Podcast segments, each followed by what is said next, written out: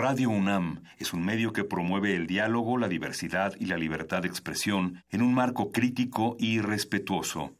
Los comentarios expresados a lo largo de su programación reflejan la opinión de quien los emite, mas no de la radiodifusora. Ante todas las acusaciones crimen y son violadores. Yo quiero dejar muy claro ante todos ustedes, Vivimos tiempos donde el mundo no es gobernado por las personas más altruistas donde los muros estorban a la igualdad, a la sexualidad, a la creatividad. ¿Está en tus planes llegar al altar nuevamente? Donde se habla sin pensar y se admira sin saber. Vivimos los mismos tiempos que están viendo a la comunicación renovarse, al arte reinventarse, a la libertad superar sus límites. Nos hacen creer que lo mejor es triunfar en la vida donde el conocimiento y la denuncia están al alcance de nuestros ojos, de nuestros oídos.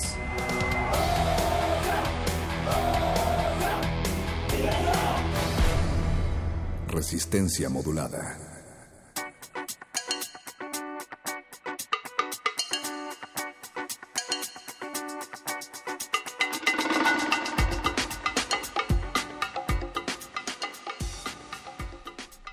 Buenas noches, queridos radioescuchas. Les saludamos desde la Ciudad de México, esperando llenar una vez más sus oídos con ideas, con ritmos de aquí y hasta las 11 de la noche. Somos Resistencia Modulada de Radio UNAM. Gracias si nos escuchan por 96.1 de FM o también si lo hacen desde nuestro sitio web www.resistenciamodulada.com y voy a presentar a quien acompaño, quien me acompaña en cabina esta noche, Mónica Sorrosa. ¿Cómo estás? Bienvenida.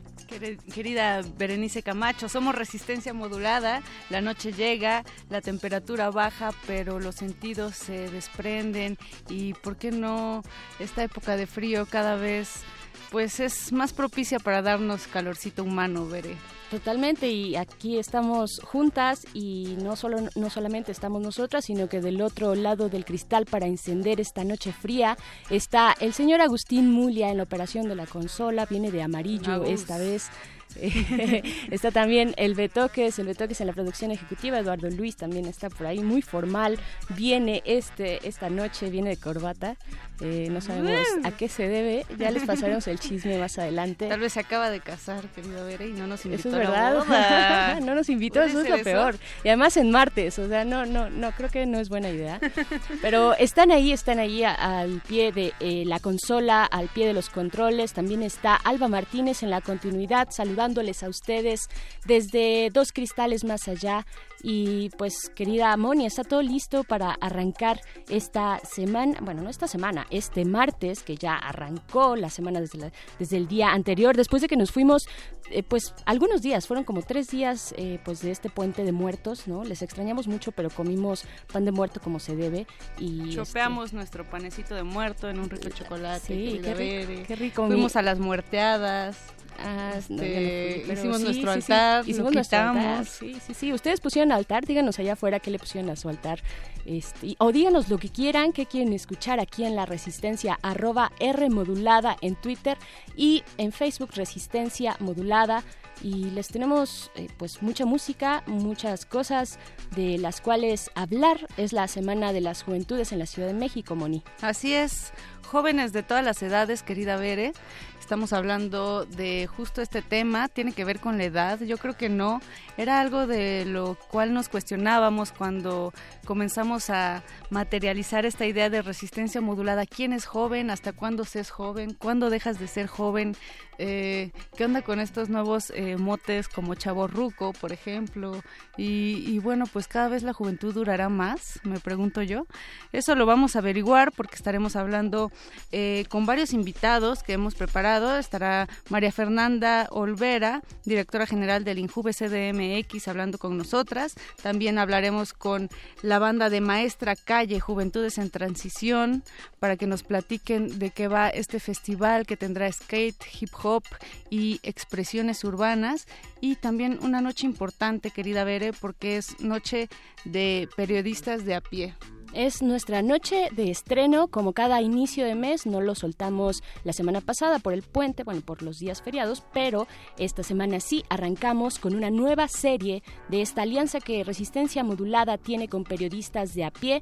En esta ocasión, una nueva entrega, una nueva serie titulada Terremoto. Por supuesto, pues eh, hablando y escarbando literalmente acerca de la información, de la investigación que periodistas de a pie realizaron respecto al sismo del pasado 19 de septiembre y también del 7 del 7 de septiembre. Estaremos con Celia Guerrero, periodista y escritora integrante de esta red de periodistas. Así es, y de Retinas, la cabina cinematográfica de resistencia modulada, nos hablará de las mejores películas de los grandes festivales. Grandes festivales, eh, me gustaría que Rafa Paz eh, Jorge Negrete y, Acuña Navarijo nos contara cuáles son los grandes festivales. A veces los festivales eh, no tan pomposos son los que dejan mejor sabor de boca. Yo creo que cada vez más, ¿no? Cada vez se vuelve un poquito más una tendencia los pequeños lugares, aquellos lugares que tienen cosas pues que sí eh, pueden resultar innovadoras y que nos pueden eh, llamar muchísimo la atención son los que bueno están eh, pues mostrando precisamente contenidos interesantes. También estarán hablando de la muestra internacional de la Cineteca Nacional en su edición número 63 este año que ya está a punto de arrancar así es que eso en derretinas pero también tenemos el punto R punto R Así es, querida Bere, un punto R, moda, estereotipos y heteronormatividad, cómo romper las reglas. Vamos a invitar a tres diseñadores mexicanos, dos de aquí de la Ciudad de México y uno de Guadalajara. Así es que si les gusta la moda y si creen que lo único que hay en este ámbito son estereotipos, quédense al punto R porque vamos a transformar y a distorsionar esa perspectiva que tienen de la moda. Y arrancamos ver, ¿por qué no un poco de música para deleitarnos los Música siempre, música sí, eh, escucharemos a El Bless, que es productor, fotógrafo y músico puertorriqueño que eh, reinterpretó el álbum Acid de Ray Barreto en un disco titulado I Am Latin Soul. La canción, la canción que vamos a escuchar es Oyeloj, aquí en Resistencia Modulada.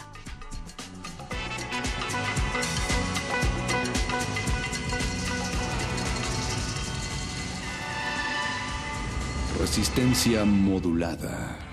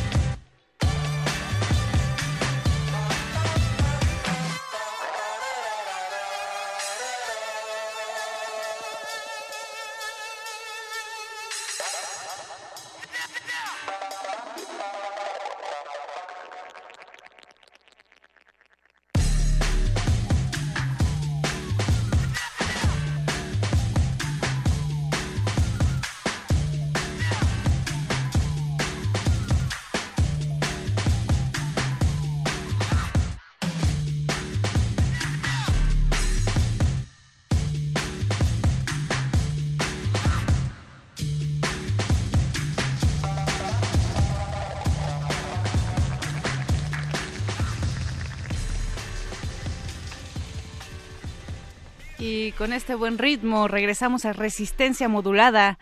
Eh, tenemos redes sociales y queremos saber si ustedes son jóvenes, son chaborrucos o son de espíritu libre. No les importan esas ataduras de edad, mi querida Berenice Camacho. Esas feas etiquetas. Tampoco nos gusta a nosotros eso de la palabra chaburruco y pues entre otras. Yo creo que si llegamos a algún punto en común, querida Moni, en esta resistencia, es que le hablamos a oídos jóvenes de todas las edades. Yo creo que eso, eso es eh, nuestro objetivo como todas, todas las noches. Y ya tenemos en la línea, querida Moni, precisamente para hablar de esta Semana de las Juventudes en la Ciudad de México, está con nosotras la licenciada María Fernanda Olvera Cabrera. Ella es directora general del INJUVE de la Ciudad de México y también es creadora de la Semana de las Juventudes. Hola. María Fernanda, buenas noches. ¿Nos escuchas? ¿Qué tal? Sí, Mónica Berenice, cómo no, las estoy escuchando. Efectivamente, almas, espíritus jóvenes están en resistencia modulada y en la Semana de las Juventudes. Me da gusto eh, saludarlas. Ah, Muchas gracias, María Fernanda. Nos da gusto también escucharte y pues como decíamos, ya estamos en esta Semana de las Juventudes que se realiza año tras año en esta ciudad. En esta ocasión 30 sedes, talleres, conferencias, un montón de cosas que tú nos vas a contar eh, pues cómo, cómo va a estar, cómo está ya, porque eh, inició el 6, el 6, el lunes 6 ayer y hasta el 12 de noviembre este eh, Festival de la Juventud. Así es, la Semana de las Juventudes la realizamos cada año. Es un esfuerzo muy, muy importante de todo el gobierno de la Ciudad de México nosotros desde el Instituto de la Juventud pues encabezamos la coordinación, planeación, programación de, esta Semana de las Juventudes, pero participan muchas otras dependencias que nos apoyan y hacen posible este gran festival eh, para los jóvenes de la Ciudad de México y no tan jóvenes, porque incluso la Semana de las Juventudes convoca familias enteras, lo cual nos da muchísimo gusto, papás jóvenes, con hijos pequeños em, o jóvenes que van con sus papás más grandes, es decir, eh, tenemos eh, una, una visión de las políticas de juventud plenamente generacional. Esto es que mm, eh, así es como se planean los contenidos de la Semana de la Juventud y de todo lo que hacemos, ¿no? Todos los beneficios y servicios que damos a jóvenes, pensando que no siempre vamos a ser jóvenes, que eres joven de los 12 a los 29 años de edad, de acuerdo a la ley de derechos de las personas jóvenes, y es así que cada año la planeamos con, con mucha mm, eh, pues con mucha antelación desde un año atrás también con mucho cariño con mucho respeto a los jóvenes porque mm, los jóvenes son sumamente sofisticados eh, requieren de contenidos pues que estén a la altura de ellos de sus vidas de lo que les interesa en estos momentos no entonces pues este año estamos presentando por quinta ocasión un festival me parece ya mucho más consolidado un festival único en el país eh, y ya el festival público gratuito más importante de América Latina. Sin duda eh, alguna, Mafer. Este año 2017 hemos visto que justo los jóvenes, esta generación eh, mal o bien llamada, pero conocida como millennial, ha, tenido bastante pues presencia en los medios con cuestiones como el terremoto, pero también con muchas otras aristas. Entonces, ¿cuáles son las, los ejes de esta edición 2017 en la Semana de las Juventudes, querida María Fernanda? Mira, se divide en dos partes. La parte em, de los contenidos, que tenemos diferentes tipos de, de, em, de, actividades, ¿no?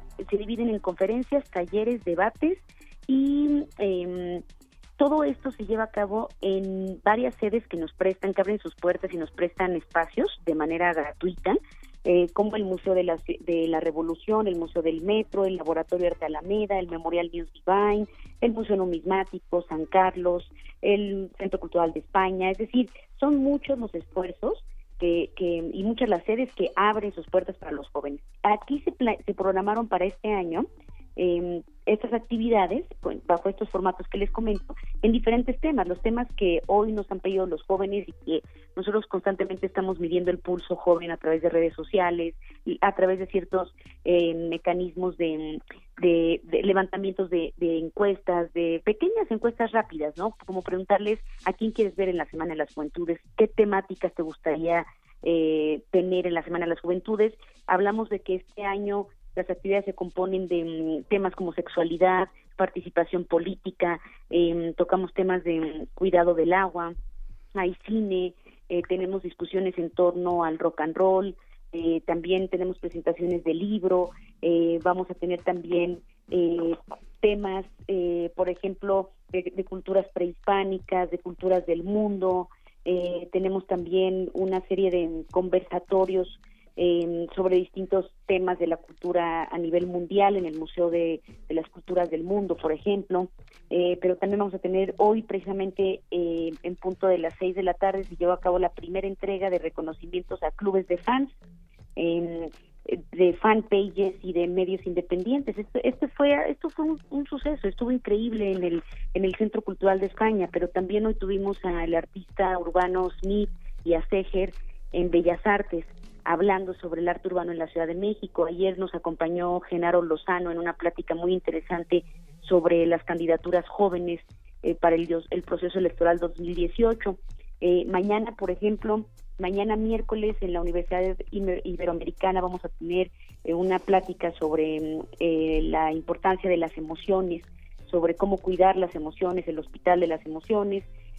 tenemos también el Museo Archivo de la, de la Fotografía eh, una charla sobre sexualidad en la televisión. Em, tenemos eh, también en el MIDE, eh, vamos a hablar sobre una conferencia sobre el, el negocio del teatro independiente, si es negocio o no, sobre industrias culturales. Muchísimas, muchísimas inquietudes que eh, puede haber en esta población tan amplia, que es un rango amplísimo, nada tiene que ver uno de 16 con uno de 29, ¿no? Este, es una oferta súper amplia. ¿Dónde la podemos encontrar, María Fernanda? Toda la cartelera de esta parte, que es la, digamos, la primera parte, lo que yo llamo el corazón de la Semana de las Juventudes, que son todas estas actividades, lo pueden ver en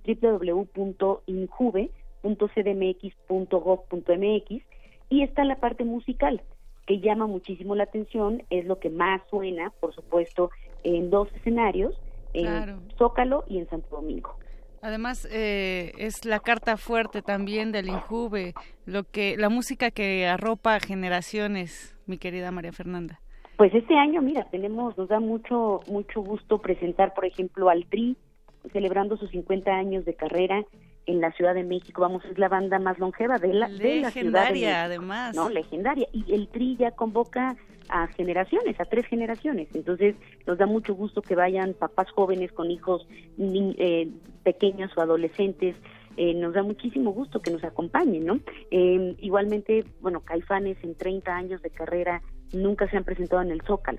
Quizá alguien en algún momento vio a Jaguares, pero Caifanes nunca se ha presentado en el Zócalo. No, no de manera gratuita como es en esta ocasión, María Fernanda, y yo creo que eso va a estar bastante, bastante bueno. ¿Eso será el día viernes, Caifanes? Viernes, el viernes tenemos a Caifanes solitos en el Zócalo y el escenario Santo Domingo, que es un escenario mucho más experimental de bandas independientes, hay que poner mucha atención a varias de las bandas que van a estar en el en Santo Domingo porque vamos a tener ya talentos pues muy propositivos, ella y Dávila, Gran Sur, eh, Beta, Deluxe, Simpson a huevo, eh, vamos a tener a los Tempestades, entre líneas, es decir, una serie de bandas, vamos, va desde hip hop hasta metal, pasa por funk, eh, propuestas mucho más electrónicas. el escenario Santo Domingo está muy interesante también.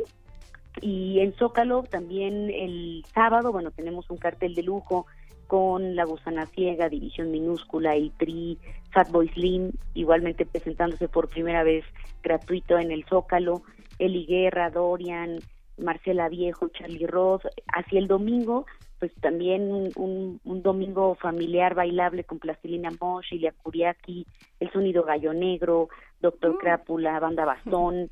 Va a estar buenísimo. Los tres días esperamos pues que salgan los jóvenes esta vez. Eh, de manera igual, colectiva, cuidándonos unos a otros, pero en torno a la Semana de las Juventudes, a una conmemoración muy importante de hacia los jóvenes y sobre todo, pues eh, yo lo llamo como una eh, la Semana de las Juventudes representa algunos de los derechos fundamentales de las personas jóvenes, como tiene que ver los derechos culturales, como el derecho al espacio público, el derecho a su ciudad y el derecho a políticas públicas de acuerdo a su desarrollo ¿no? Es decir, que estén a su altura, sofisticadas, innovadoras. Totalmente, María Fernanda, María Fernanda Olvera, pues sí, eh, muchos, muchos ejes que cruzan esta Semana de las Juventudes en la Ciudad de México. Nosotras te agradecemos mucho que nos vengas a invitar y pues ahí están ya las redes del Injuve para que todas y todos se puedan acercar y pues le entren, le entren a toda la oferta, esta gran oferta de talleres, conferencias, foros, conciertos. Muchísimas gracias, María Fernanda Olvera, directora del Injuve. Gracias, Mónica Berenice, ya las esperamos. A ti, María Fernanda, y como dice el legendario eslogan de la Alicia, la cultura no es un lujo, es una necesidad. Por ello, vamos a escuchar un poco de música. ¿Qué te parece, Bere? Si nos vamos con el David Aguilar. ¿Está bien? Sí, sí. ¿Sí? ¿Sí? ¿Te gusta? Me gusta mucho. Escuchemos Desacreditación del Poderoso de el David Aguilar, que en septiembre de este año acaba de lanzar su nuevo álbum titulado Siguiente a través de Universal Music. Este compositor de Sinaloa ya ha sido analizado en el laboratorio de los cultivos de hercios. Así es, vamos a escuchar esto y saludos, saludos a Sinaloa.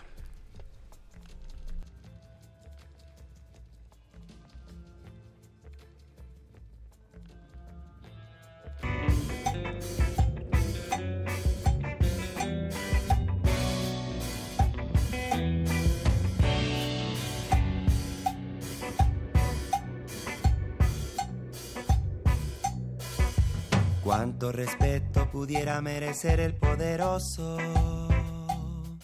que no arriesga su poder por ambicioso.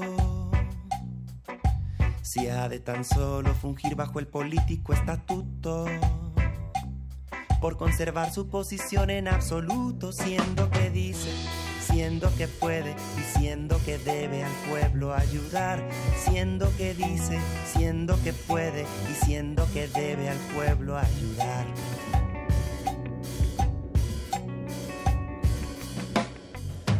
¿Cuánto pudiera valer una persona acomodada si no va a poder servirle a nadie nada?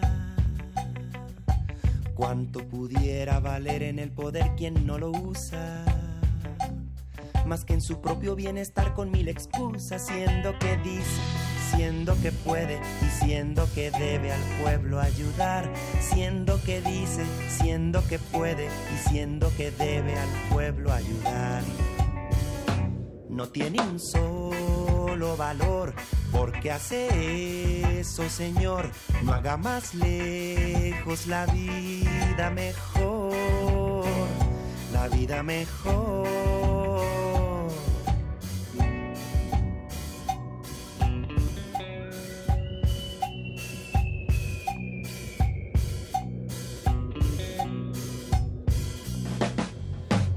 Respeto pudiera merecer en el gobierno. Una persona que tan solo es como un perno. Si desde adentro no empuja para cambios importantes, pues qué manera de fluir tan petulante, siendo que dice, siendo que puede.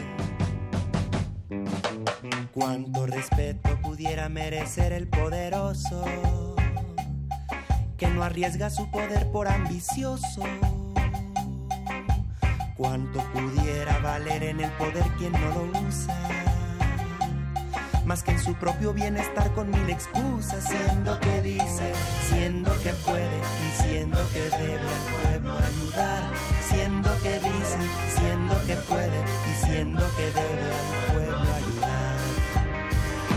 No tiene un valor porque hace eso, Señor, no haga más lejos la vida mejor.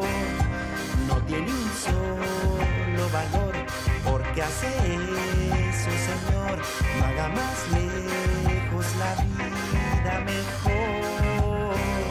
La vida mejor,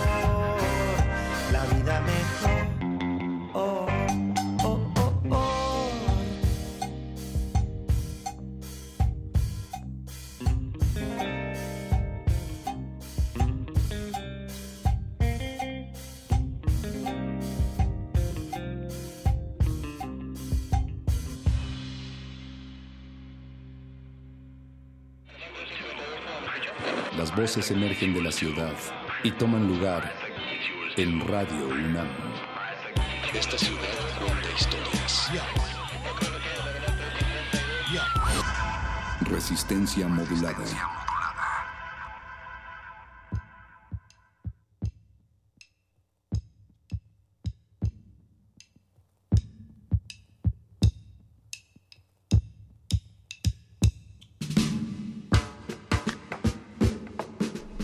8 con 30 de la noche desde esta Ciudad de México, desde la cual transmitimos en esta cabina de Adolfo Prieto 133, Colonia del Valle, aquí en Radio UNAM, Resistencia Modulada. Les saluda si es que se acaban de conectar o, o sintonizar con estas frecuencias del 96.1. Muchas gracias. Sincronizar también, Veré. Sí, sincronizar, también. ¿Ya? ¿Ya se puede? Sí, sí, por supuesto, sí, se vibra, se vibra también la resistencia. Querida Moni, seguimos aquí eh, y ahora para hablar como cada inicio de mes, ya les decíamos al inicio, al principio de esta emisión, eh, pues tenemos nuestro estreno de eh, el trabajo periodístico que realiza la red Periodistas de a pie. en esta ocasión, pues han dedicado muchos esfuerzos, mucho trabajo, mucha investigación periodística al tema, por supuesto, del terremoto que sucedió el 19 de septiembre aquí en esta Ciudad de México, no solo eh, el de la Ciudad de México, sino también el de Oaxaca, Chiapas del 7 de septiembre. Ya nos acompaña Celia Guerrero, ella es periodista y escritora, integrante de esta red de periodistas de a pie. Celia, muchas gracias por estar aquí, bienvenida y cuéntanos cómo estás primero. No, pues requete contenta por estar una vez más acá con ustedes. Y pues genial de tener que venir a presentar un estreno más de esta alianza entre resistencia modulada y periodistas de a pie que nos hace muy feliz siempre a nosotros. Y a nosotras también, la verdad, aquí en la resistencia. Sí, cuéntanos, Celia, em, los terremotos, estábamos platicando un poco fuera del aire, Ver y yo, es algo que nos vuelve empáticos porque todos al menos en esta ciudad de México, lo sentimos y en muchos estados del sur. Entonces, ¿cuáles fueron las líneas en, en esta ocasión para lanzar la investigación de la serie Terremotos? Pues eh, obviamente la emergencia, ¿no? ¿no? Podíamos no reaccionar como periodistas y decidimos pues hacer o comenzar a crear esta cobertura especial a partir de que pues nos tembló el piso, ¿no? Tengo que decir que la redacción de Pie de Página, que es el sitio web en donde se publican los reportajes de la red de periodistas de a pie, en su mayoría es bastante joven. Todos somos, pues sí, menores de 35 años o 40, ¿no? Lo cual nos hace niños o prácticamente bebés o no habíamos nacido en el terremoto de 1985. Tú no lo habías vivido, por ejemplo. Bueno, ni de bebé ni no, estás, no, no en nacido, tal cual. Ajá, no habías nacido, exacto. Y muchos de nosotros de la redacción no lo, o sea, no lo vivimos, no lo dimensionábamos. Uh, vivimos el temblor del día 7 de septiembre con calma, como cualquier otra persona que en su vida había estado en un terremoto. Por lo tanto, cuando sucedió este, fue como la sorpresa total de comenzar a escuchar en la radio precisamente los primeros reportes de derrumbes, ¿no? ahí nos activamos inmediatamente como equipo. Cada quien hizo un plan hacia dónde podía ir, dependiendo de el lugar que le quedaba más cercano y que había escuchado que había ya un edificio derrumbado o a lo mejor algún tipo de emergencia más este puntual. Y pues en mi caso me fui a Chimalpopoca, por ejemplo, este hubo gente que se fue a Ámsterdam en la colonia Condesa y pues eh, varios, ¿no? Todos esos puntos claves que estuvimos escuchando eh, durante todo un mes, dos meses, ahora casi dos meses, eh, pues empezamos a, ir diferentes personas del equipo y así se comenzó a armar esa cobertura de periodistas de a pie. Justo un despliegue, ¿no? De todo el equipo que estaba aquí presente en la Ciudad de México. Y a partir de ese momento, Celia, ¿cómo empieza esta reportería en la contingencia? ¿Qué, ¿Cuál es este paso uno cuando sales de, de ese shock, de esa, eh, pues de esa sacudida literal, emocional y en todos los sentidos, y dices, ok, ahora a partir de este momento ya me toca hacer el trabajo periodístico. ¿Cómo, cómo es? Pues mira, lo, hemos venido reflexionando. Yo no soy una reportera que suela cubrir desastres naturales, por ejemplo, y yo creo que ninguna persona de nuestra redacción, pero sí solemos cubrir, pues, o estar en coberturas de mucho riesgo, ¿no? Víctimas de violencia, en, en, en lugares muy remotos, ¿no?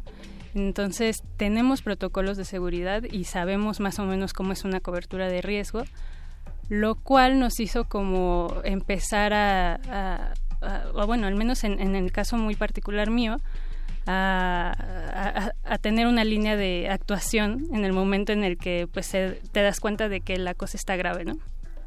La primera es pues el balance emocional que, que implica tener que reaccionar profesionalmente en, en un contexto que es el tuyo, ¿no? O sea, no, no estás en Guerrero, no estás en Tamaulipas, estás en tu ciudad, en donde vive tu familia, en donde están tus amigos.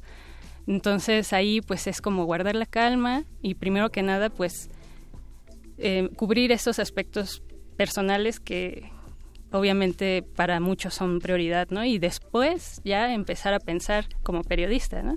Porque si no, si tú no resuelves, al menos en mi caso, la, la parte profesión, digo, la parte personal, la profesional se bloquea, ¿no? Entonces, de hecho, ese es el, como la recomendación número uno que, que se hace cuando estás en una cobertura pues de, de ese riesgo, ¿no? En una cobertura de emergencia. Luego, em, que también, eh, déjame eh, nada más eh, hacer un paréntesis aquí, pues también nos tocó a nosotras, a nosotros aquí, querida Moni, pues también, también estuvimos desplegados por toda la ciudad, ¿no? Estuvimos en los distintos puntos cubriendo, en los derrumbes, en los lugares de acopio y también, también sentimos esa parte que no, no, si bien no estábamos con un protocolo ya bien asimilado y tal, sí nos, nos armamos rápidamente en, en, coordinación pues por nuestras redes, ¿no? Y, y, sí fue, o sea, sí vivimos y entendemos bien esta parte que también nos cuentas, eh, Celia. Sí, un poquito complicado porque tienes esta ventana de tiempo de, de que las personas que han cubierto esto saben que es corta, ¿no? Que es como dicen que son tres horas de en el momento en el que sucede un desastre que tienes, por ejemplo, como periodista audiovisual para llegar a un punto sin que te, eh, te encuentres con un retén a lo mejor del ejército o de la policía y que tengas esa como oportunidad primera de llegar y tomar el hecho en sí, ¿no? El desastre en sí. Entonces, esa ventana es muy corta eh, para la recomendación obviamente es tener un protocolo como equipos periodísticos. Sí, claro. Pero pues es, son pocos los equipos que lo tienen y pocas las personas que en lo individual lo tienen, ¿no? Entonces... Pero yo creo que se tendrá de ahora en adelante, como muchas otras cosas, un aprendizaje colectivo, en este caso, bueno, para ustedes como periodistas, pero en general creo que a todos nos ha permeado bastante esta idea de, bueno, vivimos en un, en, en un territorio que se mueve en una zona sísmica y tenemos que este, estar preparados, ¿no? Sí, de hecho, eso era un poco lo que queríamos abordar en la serie que, que se estrena el día de hoy, que pues es, es una manera de hablarle a las generaciones que no nos habían tocado este tipo de desastres aquí en la Ciudad de México sobre el hecho en sí, ¿no? Del terremoto y de lo que debemos aprender de eso, ¿no? A lo mejor como jóvenes que, pues toda una nueva generación o varias generaciones que ahora lo vivieron y que también debería activar algo en nosotros, ¿no? Para que pues no se vuelva a repetir, porque no es posible que vivamos en una ciudad que sabemos desde hace al menos 60 años que es super sísmica, que tiene una vulnerabilidad en ese aspecto enorme y que no haya como mayor atención al tema, ¿no? Ahora, Celia, más allá del movimiento eh, telúrico, de, de la eh, del desastre natural también fueron saliendo poco a poco muchas cosas, ¿no? Muchas cuestiones políticas, muchas intransigencias, mucha corrupción. Eh, cuéntanos un poco acerca de eso, cuéntanos eh, de las personas a las que llegaste, de estos rostros que tuviste que entrevistar para de esa manera ir hilando los reportajes de esta serie de terremotos. Pues la particularidad yo creo de este terremoto fue que precisamente vivimos ya en un mundo hiperconectado, ¿no? Con las redes sociales, a todo lo que da. Y aunque se cayó en muchos casos el internet o estaba lentísimo y no lograbas conectarte, ¿no? O comunicarte con el otro o te llegaba el mensaje tres horas después, todo el mundo reaccionó muy rápido. Yo siento que, o sea, en, en general la sociedad civil en México, en la Ciudad de México, reaccionó súper rápido y eso obviamente se vio contrastado con la reacción de las autoridades, ¿no? Que llegaron tarde y que llegaron como a vigilar, lejos de ayudar, ¿no? En el caso de, de, nosotros como periodistas, pues también nos dimos cuenta de pues la pésima actuación del gobierno de la Ciudad de México que lejos de tener un protocolo de actuación contra el desastre, tuvo más un protocolo de sacar a sus granaderos y hacer vallas, ¿no? Como si fuera cualquier evento en el que se hay que delimitar un perímetro y nada más, ¿no? Y el resto de las acciones pues se vio en, en la gente, ¿no? En el común de la gente que desde el momento uno se puso a levantar piedras, ¿no? Así es. Y a intentar pues, rescatar a la gente y volviendo un poco como a la reacción que se tiene eh, en caso de una emergencia, yo creo que para, para entenderle la actuación de las autoridades tendríamos que tener claro por lo menos las etapas de un desastre, ¿no? en este caso de un desastre natural. La primera es obviamente el, el, desastre en sí, ¿no? Que puede durar de 3 a 15 días, ¿no? Esto es basado en los protocolos, por ejemplo, de Cruz Roja, ¿no? De, eh, luego sí hay protocolos, vaya, sí claro, hay protocolos, protocolos internacionales de cómo se tendría que reaccionar en muchísimos frentes, no solo en acción directa, sino también incluso, ya lo hemos platicado acá, en temas de derechos humanos, cómo atender la emergencia, vaya, hay muchos protocolos, ¿no? Sí, y la fase 1 es esa, es, es, es el desastre, ¿no? Y eso puede durar hasta 15 días y es un momento en donde se siguen buscando a las personas, ¿no? En donde, o sea, la situación es álgida, ¿no? Totalmente. Y luego ya viene una situación, una segunda fase que puede ser ya de, de emergencia, ¿no? Digamos, o sea que sigue latente el problema, pero bueno, la intensidad puede bajar después de 15 días y ahí es la actuación de las autoridades es distinta, ¿no? Obviamente dependiendo de las fases Luego de la emergencia pues ya viene una etapa de recuperación y luego viene una etapa de reconstrucción, ¿no?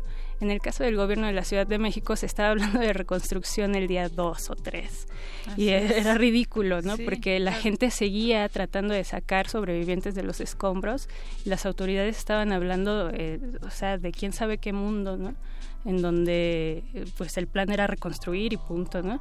Reconstruir algo que no sabían de qué se trataba ni qué dimensiones tenía, porque no sabían cuántos eran los lugares afectados y en qué nivel estaban afectados, ¿no? Y obviamente ese es un discurso, ¿no? O sea, hay que verlo desde esa perspectiva, un discurso que tiene una intención detrás también y, e intereses de muchas personas o de muchas personas que están a cargo y que no están haciendo precisamente su trabajo y por eso precisamente es que dicen lo que dicen y dejan de hacer lo que tendrían que hacer. Afortunadamente, eh, querida Celia Bere, existen ahora redes de comunicación, como bien lo mencionas, en donde pues ya la, la la información puede correr de manera más horizontal, pero sin embargo siempre es importante, ¿no? Mantener credibilidad, mantener investigación rigurosa, ¿no? Irnos a medios confiables como como el trabajo que está realizando periodistas de a pie y del cual estamos eh, pues súper honradas de que sea parte eh, de la colaboración aquí en Resistencia Modulada. ¿Qué te parece, mi querida Bere, eh, si damos las coordenadas de periodistas de a pie y posteriormente escuchamos este trabajo que han realizado varios de los compañeros de aquí de Resistencia Modulada y de periodistas de a pie? ¿Dónde los podemos encontrar, estimada Celia? Pues nuestro sitio web es www.piedepagina.mx y bueno, ahí pueden encontrar en la sección de coberturas especiales eh, la del sismo del 19 de septiembre, que no únicamente cubrimos la Ciudad de México, también pueden ver reportajes de los otros estados que se vieron afectados, que también es como parte importantísima. Eso también, eh, querida Celia, porque bueno, aquí el tiempo se nos va rapidísimo, pero es un tema, pues sabemos, súper amplio, extenso. Eh, hablar tan solo de la Ciudad de México es hablar de lugares donde llegó la ayuda muy rápido. Tú estuviste en uno en el que no, que es la delegación Iztapalapa y también en la delegación Xochimilco. Eh, vaya, hay un montón de contrastes incluso dentro de una misma ciudad, ¿no? pero eso lo podremos escuchar con esta serie, con este primer capítulo y los que siguen también durante este mes de noviembre, pero también en estos sitios, en los sitios de periodistas de a pie y pie de página, también en sus redes sociales, están en Twitter, arroba, ¿nos recuerdas? P de página y en Facebook igual nos pueden encontrar como pie de página. Perfecto, pues ahí está. Vamos a escuchar ahora sí esta serie Terremoto de Periodistas de a pie en resistencia modulada.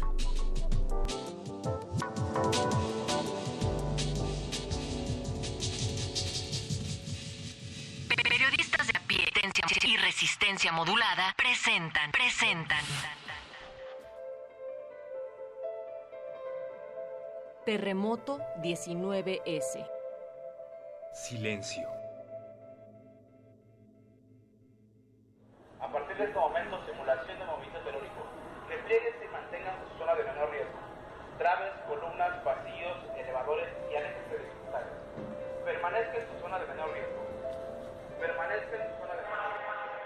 La alerta sísmica en la capital mexicana dio aviso del simulacro a las 11 horas del 19 de septiembre de 2017.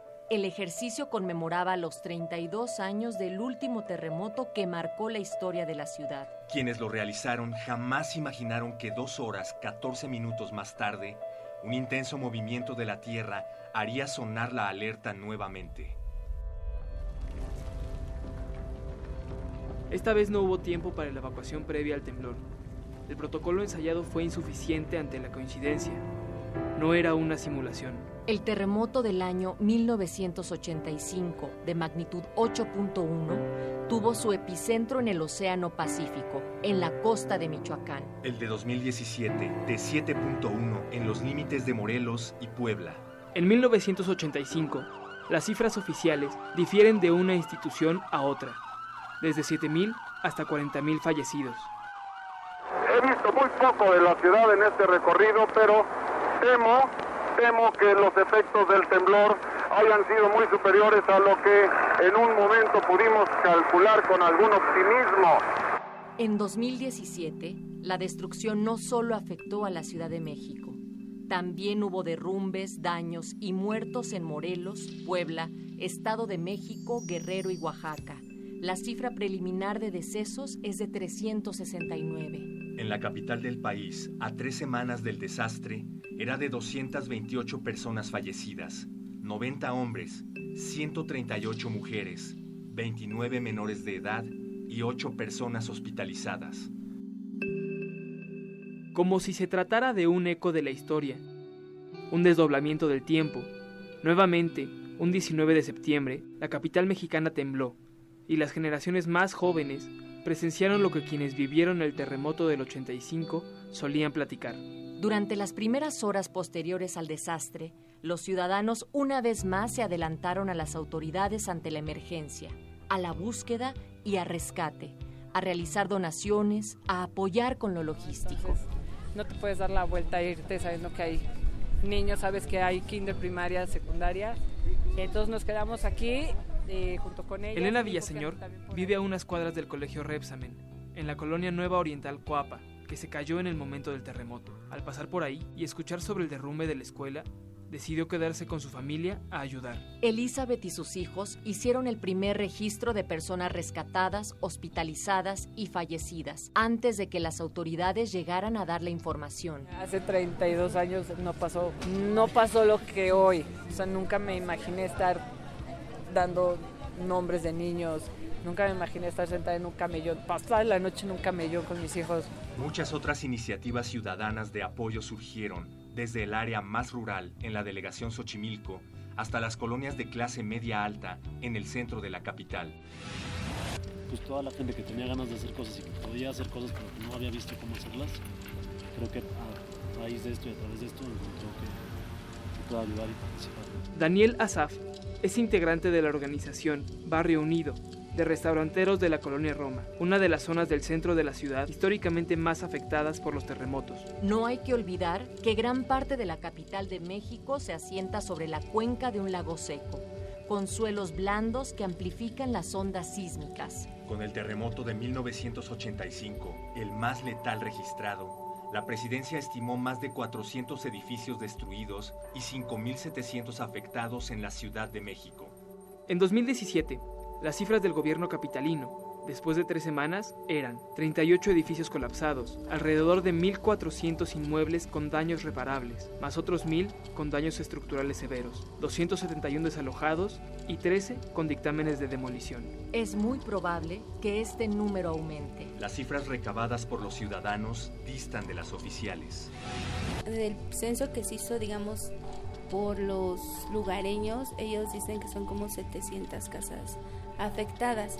La familia de Miriam Alquicira vive en San Gregorio, Xochimilco. Ella considera que el conteo de daños hecho por la delegación se quedó corto. En 1985, el gobierno reportó más de 100.000 familias afectadas. Hoy, en 2017, el gobierno de la ciudad reporta 600 personas damnificadas en albergues. Pero la cifra real, si existe, aún no es pública. Escucha el próximo martes en una nueva transmisión de Terremoto 19S cómo influyó la gentrificación y la corrupción al desastre por el terremoto. Consulta la cobertura completa en piedepágina.mx. Con información de pie de página. Realización y guion, Celia Guerrero y María Teresa Juárez. Voces, Arturo Contreras Camero, Héctor Castañeda y Natalia Luna. Producción, Oscar Sánchez.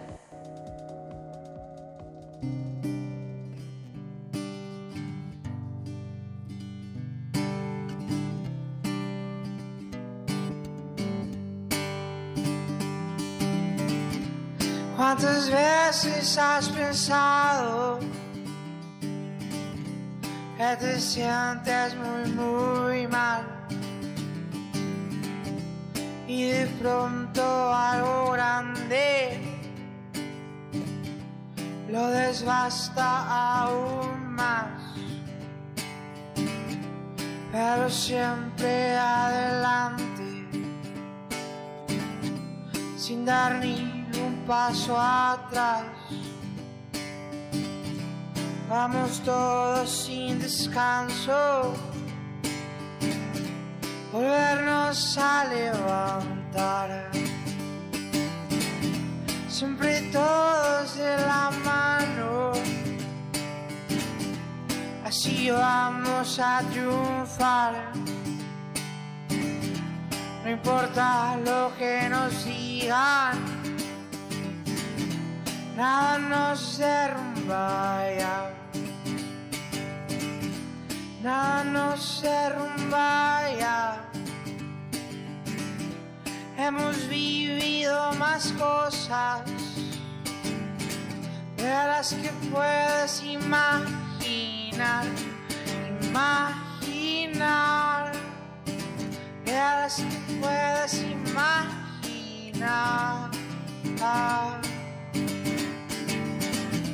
Vamos todos de la mano, si vamos a triunfar,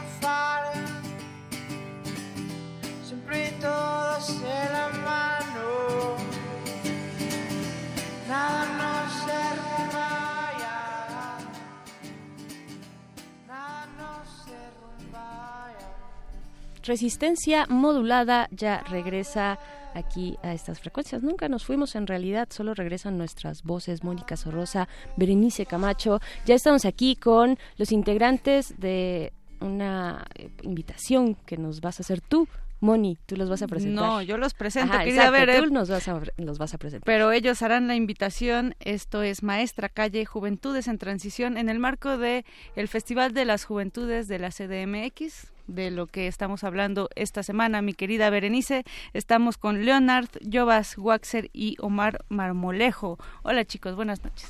Hola, buenas Hola, noches. Mónica. Buenas noches. Cuéntenos de qué va Maestra Calle Juventudes en Transición. Pues eh, Maestra Calle es un festival que entra a todo este circuito de festivales de cierre de año, pero eh, estamos enfocados en generar festivales con contenidos, ¿no? O sea, cansados de todos los festivales que solamente se centran únicamente en la parte musical. Nosotros decidimos eh, generar eh, un proyecto que tenga contenidos para, para hacer reflexión, ¿no? Sobre todo de problemática juvenil, por eso es que se enmarca precisamente en la Semana de las Juventudes y se hace este enlace con, con Injuve para que podamos este pues estar todos en la misma frecuencia y sobre todo pues eh, bien direccionados el Festival Maestra Calle a generar estos tipos de encuentros reflexivos, ¿no? Más allá de, de solamente eh, un festival, pues es un festival que tiene un concurso de skate, hay intervenciones de graffiti, hay eh, batallas de freestyle, de, de rap y este y pues conferencias, ¿no? Tenemos seis conferencias. ¿Cuáles son las conferencias que podremos eh, escuchar en este Muchas festival, gracias, Maestra muchas Calle? gracias, eh, Moni. Mira, eh, eh, tenemos la idea, pues, de, de- de pon- exponer temas que vayan directamente hacia la juventud. Eh, vamos a hablar de arte urbano, ¿verdad? Vamos a hablar del uso y del abuso de drogas. Vamos a hablar de salud mental también. Eh, y Maestra Calle es un colectivo que tiene como uno de los eh, objetivos específicos es dar atención a gente que tiene, eh, ya le llaman este, discapacidad intelectual o algo así. Psicosocial. Psicosocial, gracias. Y este, hay un alcance en todos los CRUs que se han congregado alrededor de, de la delegación Tlalpan, porque es importante que sepan que este es un evento que se va a hacer alrededor de, de varios eh, eh, lugares en la delegación Tlalpan y que toda esta gente que se dedica a rapear y a pintar y, a- y también a drogarse, la verdad, este, tengan como un- una guía, ¿no? Una guía comunitaria, ¿no? De gente que le gusta hacer música, ¿no? Que le gusta pintar también, pero en, el, en, en- en- esta extensión de la palabra, ¿no? De, de hacer arte urbano, ¿no? El graffiti siempre está este, descalificado, entonces aquí lo que queremos es generar espacios para que toda esta creatividad eh, le, dé, brillo a las, calles de nuestros barrios, ¿no? Y que se generen dentro de los barrios lugares seguros donde la gente de distintos cruz puedan este, unirse en, el festival que nosotros queremos este, impulsar. Maestra Calle congrega a todos estos cruz, congrega gente que está dedicada. Como temas ac- académicos eh, al arte urbano y pues bueno, va a estar todo esto junto, es un gran cóctel y queremos que toda la gente eh, nos, nos acompañe, estamos, vamos a estar en el Deportivo La Joya, el- está muy cerca de la estación del Metrobús eh, Caminero y está a unos metros, ¿no? Está, es, es un lugar, eh, de- va a haber un, va a haber una pista de skate, va a haber este el, espacio de las de las eh, conferencias y bueno y toda la fiesta, ¿no? Que vamos a- a- que queremos darle a la gente.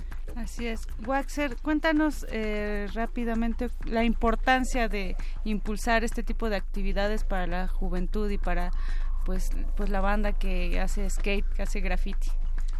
Pues mira, la importancia no solamente es para los jóvenes, yo creo que es una importancia social y es una importancia más allá de solamente exponer los trabajos de las personas que estamos involucrados ahí y, y dar a conocer nuestros trabajos. También es una situación de integración, de integración intra social, digámoslo así, ¿no? Porque sí se pretende mediante este tipo de actividades que se congregue no solamente a los jóvenes, que se congregue a gente mayor y que tenga conocimiento de lo que hacen los jóvenes Así de hoy en día. Que no se descalifique, ¿no? De Exacto. primera instancia. Exacto. Este tipo de expresiones urbanas.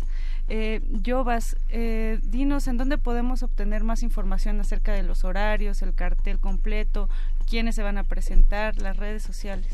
Sí, mira, nos pueden encontrar en Festival Maestra Calle Juventudes en Transición por Facebook. Eh, bueno, quienes estarán, eh, los conferencistas hablando eh, de juventud e inclusión, el Adolfo Francisco, el doctor Edilberto Peña. Ese va a ser el jueves 9. Ajá, este es el jueves 9 a, las, a partir de las 2 de la tarde. Eh, va a haber algunos exponentes en cuanto a música como Itze Juanzer, eh, Insanidad Mental, Yovas, este, algunos exponentes grafiteros y también eh, el viernes DJ Aztec. Se va a hacer la presentación de... DJ Aztec. Sí, MC Luca también va a estar por ahí acompañando. Eh, pues bueno, la intención de esto también es invitarlos este jueves, este viernes 9 y 10 para que asistan porque sabemos que el arte crea realidades y con esa intención hacemos este festival para difundir, para crear espacios y poder darle un seguimiento cada año. Claro, pues muchísimas gracias chicos y pues enhorabuena también porque suena a un chido acompañamiento a los y las a las jóvenes que se quieran acercar, no solamente de Tlalpan, sino también si se quieren jalar de cualquier punto de la ciudad o más allá, pues cáiganle porque parece que va a estar bastante bueno. Eh, me gusta esta parte de eh, ir como detener esta criminalización hacia los jóvenes y pues dar un acompañamiento comunitario. Así es que muchísimas gracias eh, al Festival Maestra Calle Juventudes en Transición. Moni, se nos ha acabado ya el tiempo de esta resistencia inicial, pero viene ya la cabina cinematográfica. Así es, los dejamos con De Retinas, la cabina cinematográfica de resistencia modulada. Mi querida Berenice Camacho. Moni Sorrosa, muchas gracias, gracias a la producción. Quédense ahí, por favor, en el 96.1 de FM, Radio UNAM, Resistencia Modulada. Muchas gracias. Saludos a Diana. Saludos.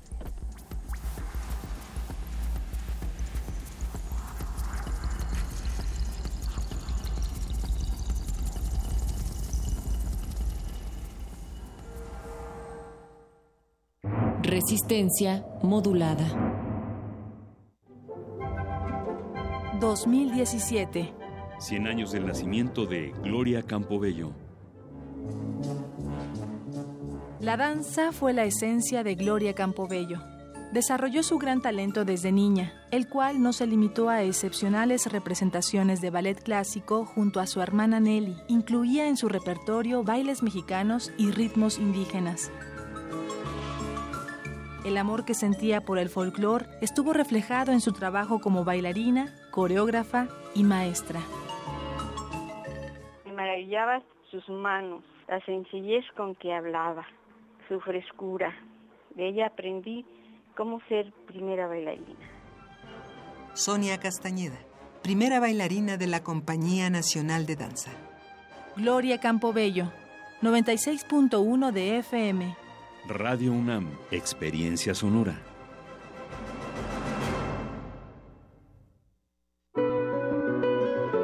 La llegada de Trump a la presidencia de Estados Unidos en medio de campañas de odio y segregación es el punto de partida del coloquio internacional Los acosos a la civilización, de muro a muro. Una propuesta de la Universidad Nacional Autónoma de México y la Universidad de Guadalajara del 15 al 23 de noviembre en Ciudad Universitaria y del 25 al 27 de noviembre en la Feria Internacional del Libro de Guadalajara. www.losacososalacivilización.mx Invita Cultura UNAM. Experimentación sonora, literatura expandida, conciertos multimedia, performance y teatro un festival internacional que reúne las propuestas artísticas más arriesgadas a través de las plataformas más actuales. Vértice, del 8 de noviembre al 3 de diciembre, Centro Cultural Universitario y otras sedes de la UNAM. www.cultura.unam.mx, diagonal, vértice. Invita Cultura UNAM. Primer movimiento, un espacio de reflexión y análisis Escucha a Luisa Iglesias y Juana Inés de esa. De 7 a 10, muy tempranito, siempre en Radio Te invitamos a ser comunidad. Resistencia modulada.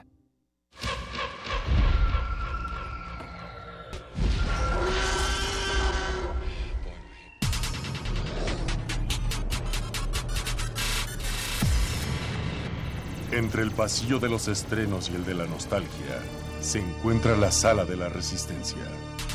Disfruta las mejores historias hechas para tus ojos a través de tus oídos. Estás a tiempo para la función en la sala de cine auditiva de... De.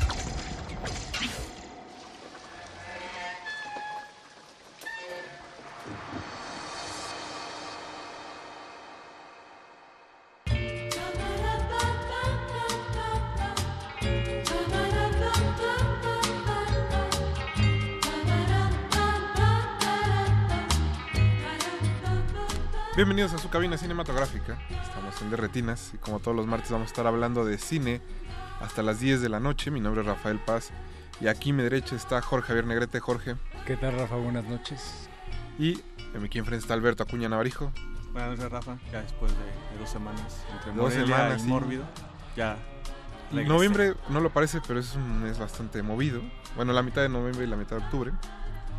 Pero con eso cerramos el año prácticamente, muchachos. La próxima semana nos vamos de vacaciones. No es cierto, Don Agus nos ponga triste. Don Agus está en los controles. De hecho, ya, ya estaba Mauricio Orduña está en la producción. Sí, él ya está echando porras. Lo siento, Don Agus. Betox también está por allá. Eduardo Luis está en los teléfonos. y en el Instagram. Don Agus tirando gollitas de felicidad. Sí, bueno, él siempre tiene el orgullo universitario a tope. Aunque estudió en el Poli, si mal no recuerdo. Sí, claro que sí. Les decíamos que Eduardo Luis está hoy en las redes, está en Instagram y creo que está transmitiendo en este momento, así que si nos buscan en arroba Rmodulada pueden ver el increíble outfit que trae hoy Jorge Javier Negrete. Eso. Y también nos pueden contactar en Twitter en arroba Rmodulada y en Facebook como Resistencia Modulada. Si vieron nuestros posteos de hoy, vamos a estar hablando de la que es eh, sextuagésima tercera muestra de la Cineteca. Y para eso tenemos aquí en cabina a Julio César Durán, jefe de prensa de la Cineteca Nacional. Julio, ¿cómo estás? Muy bien, muchas gracias. Muy buenas noches. Estás muy animado, Julio. Sí. Muy. Te sientes así a tope. Creo que esa conferencia te dejó entusiasmado. Hoy, hoy fue un día muy agitado. Muy Me imagino. Oye, que por cierto, Jules Durán está a una o dos intervenciones de arrebatarle el lugar a Aurelie Dupir. Sí, sí, sí. está... Hay que traer a los dos para Un uno a uno estaría mejor. Un mano a mano. Un mano a mano, así. Barba contra cabellera. Ah, no, Lo vamos a anotar en el calendario, muchachos. Me apuntando. Pero bueno, como les decíamos, vamos a estar hablando de la nueva edición de la muestra de la Cineteca, que viene cargada de muchas cosas, no de películas del santo, por cierto.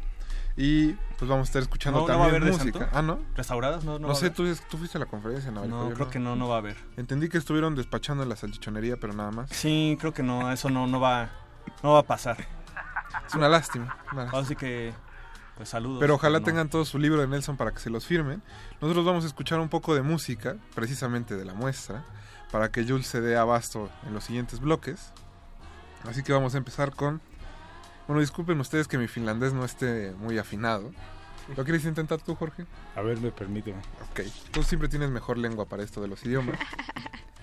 Vamos a escuchar Sispirajan Ala de Henry Till, parte del soundtrack de Al otro lado de la esperanza del maestrazo Aki Kaurismaki. Qué bonito. Regresamos a su cabina cinematográfica.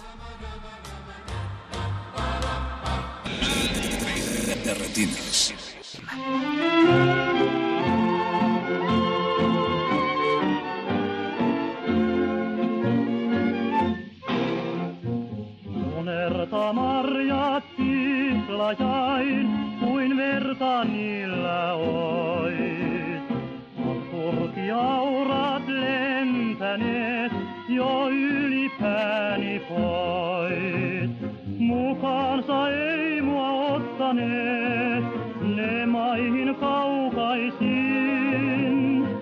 Saasi vettömät tyytyä, maan kylmän kahleisin. Ja siskokseni tuuli yön, se laulaa laulujaan. Ja sade kylmin kyynelein, lyö kumman ikkunaan. Näen monta mieron matkaa se rientävän. Jotakin kerran odotin, ei saavu koskaan hän.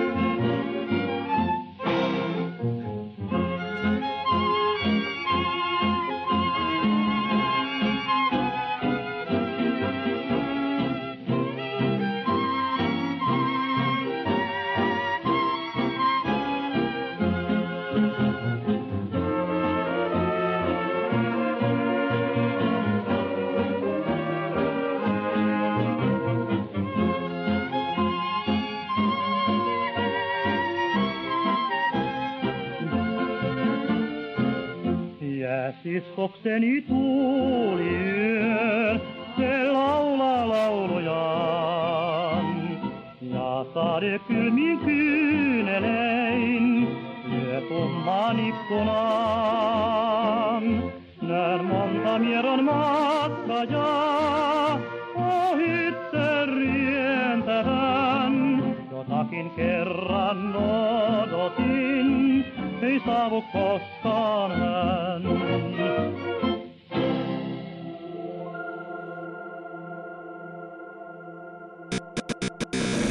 Ya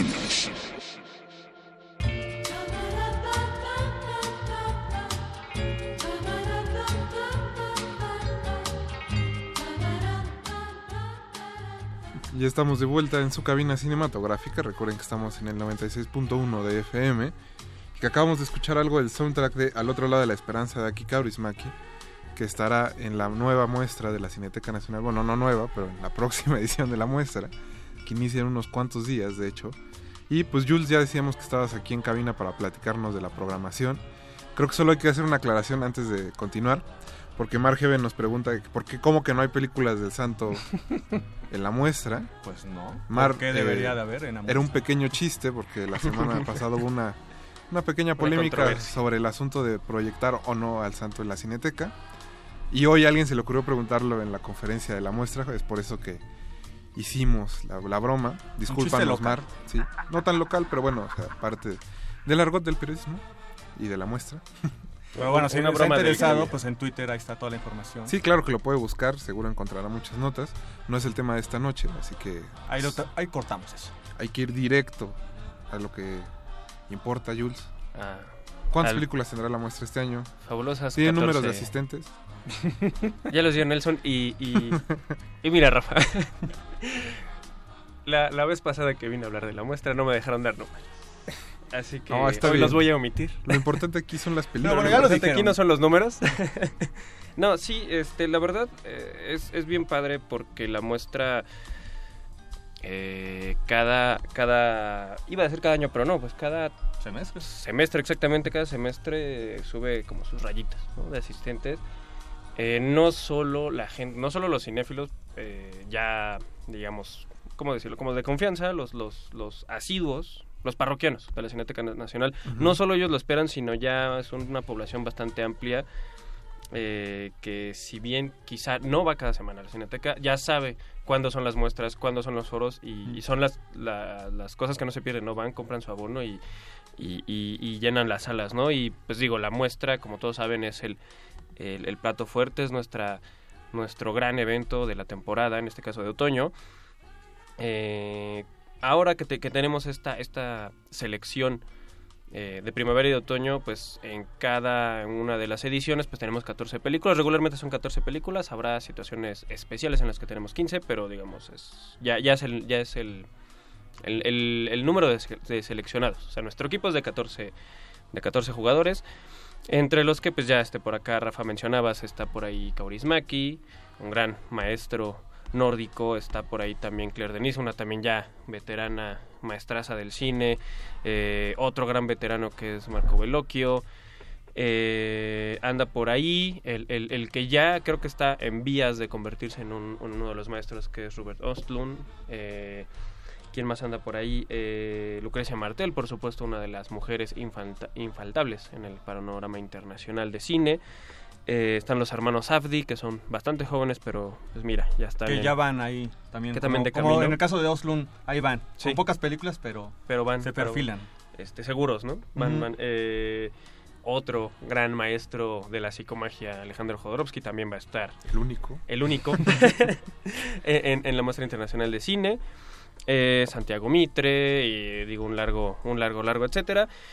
Eh, y eh, pues estamos muy emocionados porque entre muchas de las muestras quizá esta va a ser una de las más vistosas, más atractivas, porque tenemos pues digo, ya, ya ahí está Robert Oslund con la Palma de Oro de Cannes, del, más reciente festival de Cannes con The Square, una de las más esperadas creo yo del año, y que es la que abre eh, la sexua- sextagésima tercera edición eh, de la Muestra Internacional de Cine.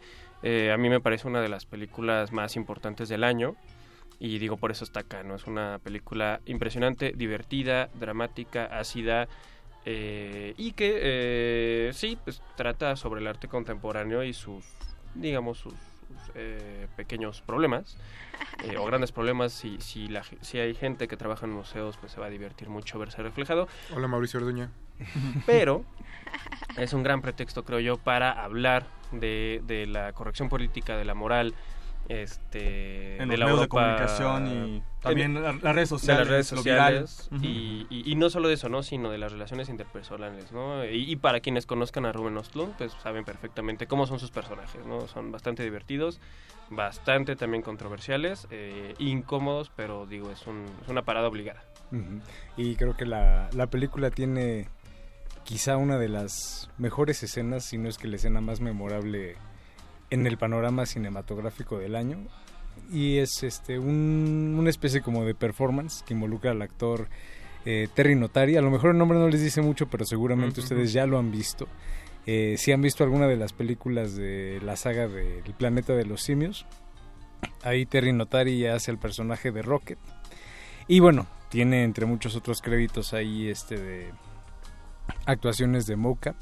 Eh, es uno de los grandes actores de ese, digamos, de este naciente, de esta naciente disciplina dentro de la actuación y es uno de los más reconocidos junto a Andy Serkis, que quizá es como el más célebre. No, y además esa secuencia en particular, frente es entre hilarante, pero eh, termina siendo muy incómoda, ¿no? Creo que ho- hoy que la, la pude ver, la, la película, la- las personas que estamos alrededor, al principio mu- mucha risa y al final como que había ese sentimiento de que ya termine esta secuencia, por favor. Era un poco esa la impresión general. Y, y un poco así es toda la película. Ah, ¿no? exacto, Es- es, exacto. este, Hay varias secuencias así. Sí, te, te carcajeas, pero hay algo allá atrás, ¿no? Que no te deja estar totalmente cómodo. Exacto.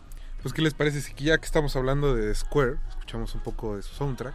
Perfecto. Entonces vamos a poner Genesis de Justice. No se despeguen, estamos en resistencia modular.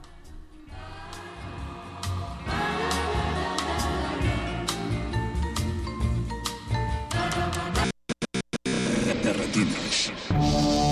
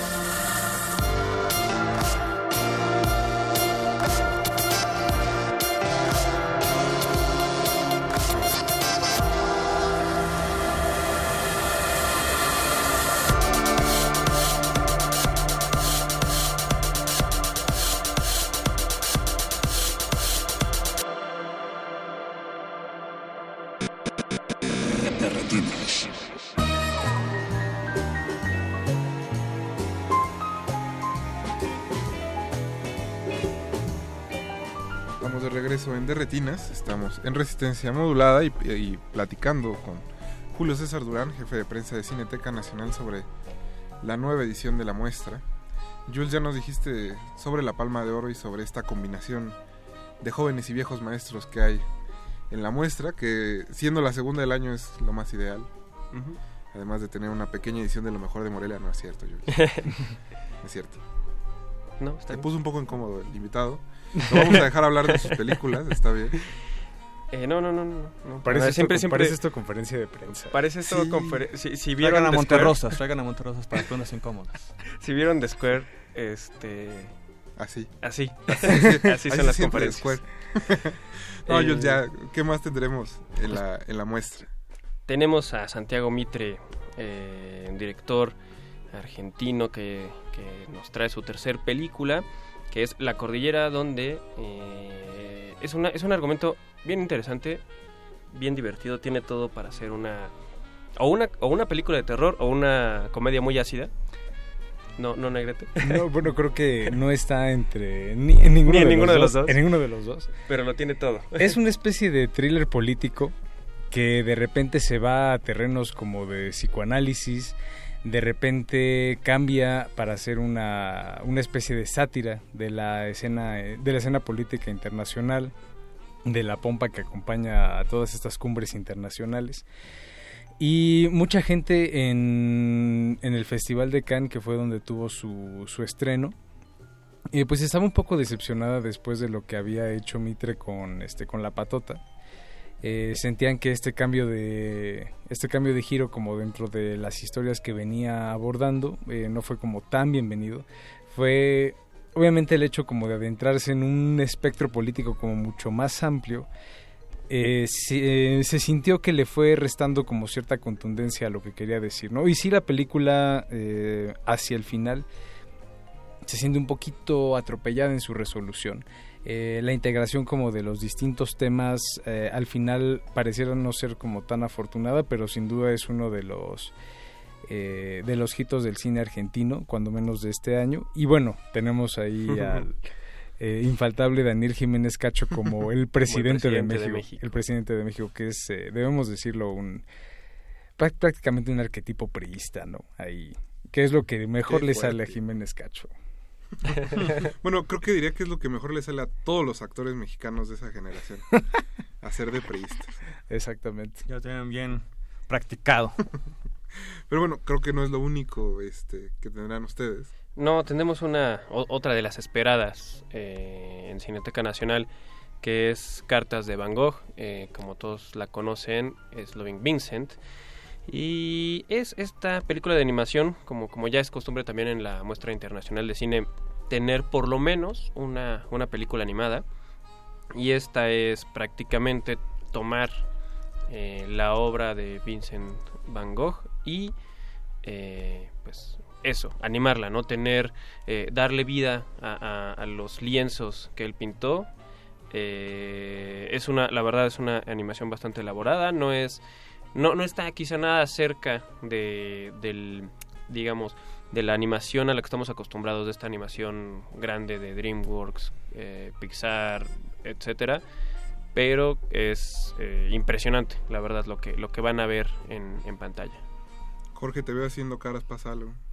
Mm, bueno, lo que pasa es que tuve oportunidad de ver la película en el Festival de Morelia y debo confesar que realmente no fui, no fui muy fan de la película. Sí reconozco obviamente el trabajo artesanal que es bastante, bastante bueno, de una calidad altísima, pero es como uno de esos jarrones que venden en los mercados, que qué bonito lo ves. lo ves muy bonito por fuera, puedes apreciar como el trabajo artesanal que está ahí presente, pero mire, por mire dentro... joven que compré este huevo Fabré. este huevo se ve en la sala, uff. se ve bien bonito colgado en la sala, pero no dice absolutamente nada. Es como una, es, digo, básicamente una visita guiada al museo este, de Van Gogh. No adentra en ninguna controversia, de repente ahí la historia se presta como a un, una especie de eh, inocente eh, misterio o inocente historia de quién hizo o quién fue responsable de la muerte de, de Van Gogh. Pero yo creo que bastante inofensiva dentro de su contenido y lo que hay, sí definitivamente hay que apreciar es el trabajo artesanal que está eh, detrás de la película. Que si no mal me equivoco, digo, no he tenido oportunidad de ver la película, pero recuerdo cuando salió el tráiler, sí son acuarelas. O sea, sí la, todo lo es real, pintaron o sea, todo cuadro es- por cuadro, con el Sí. estilo. De hecho, hoy fue una de las Una de las animadoras a, a la conferencia y presente comentaba eso, de que pues ese tipo de animación pues bastante eh, laboriosa, bastante engorrosa. eh, cada eh, cuadro podía llevarle un mes a todo el equipo de, animadores. Entonces, pues sí, efectivamente, todo este tipo de, de trabajo pues no es tan, tan convencional y pues ya veremos. A ver si... Híjole, ojalá le hubieran echado las mismas ganas a la película. Jorge.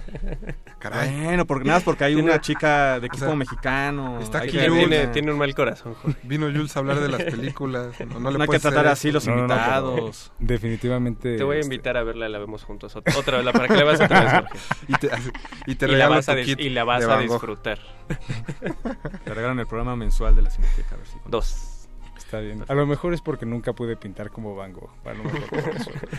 Pero bueno, Jules, ya este, una de las películas que creo que ha estado haciendo más ruido precisamente desde que pasó en Morelia y en Cannes, primero en Cannes y luego en Morelia, obviamente, este, es la de los Abdi que ya nos decías al principio. Qué bueno que la van a tener ustedes. Good Time Viviendo al Límite es...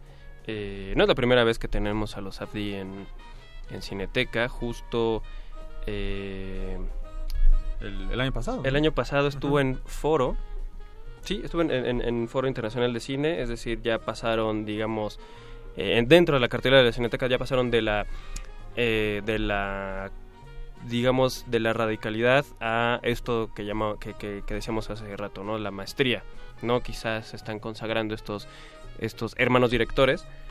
Y eh, pues vamos a tener esta película protagonizada por un, un, elemento muy vistoso que es Robert Pattinson. eh, quien ya se da el lujo de, elegir directores. En este caso, pues son los, los SAFDI. Y todo, todo lo que vamos a ver se dispara a través de, o más bien a partir de, una, de un atraco fallido y pues vaya, el, quizás la temática que se va a volver recurrente en el, en el cine de los Abdi es eh, la cara sórdida de Estados Unidos, ¿no? que no es, no es un tema nuevo para nada, pero los Abdi sí tienen una manera bien particular de, de presentarlo. Eh, ah, perdonen chicos, ¿qué les parece si escuchamos un poco de música, aprovechando que estamos hablando de Good Time? Tenemos el, el score que está hecho por un DJ que yo sinceramente no había escuchado nunca.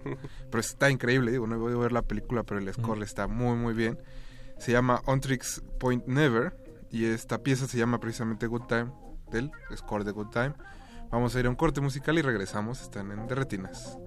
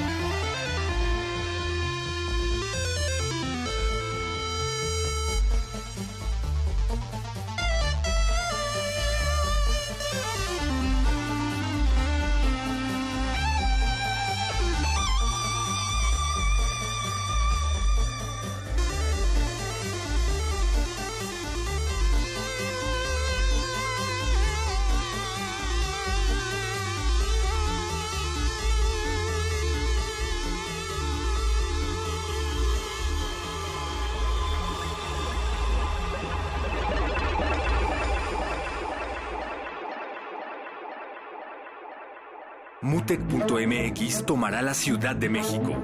Del 22 al 26 de noviembre, el festival enfocado en la creatividad digital ofrecerá una experiencia inmersiva a través de la tecnología, el sonido, la música y las artes audiovisuales. Abre los oídos a una narrativa distinta. Explora el lado más aventurero de la música electrónica.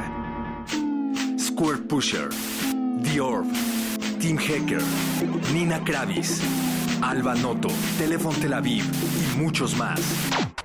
A lo largo de 13 años, Mutec.mx se ha consolidado como un festival único en su género, reconocido como una plataforma para los artistas más originales, promoviendo un espacio de iniciación y descubrimiento para el público. Checa el programa completo en mutec.mx y aparta tu lugar. Desata la creatividad. Resistencia modulada invita.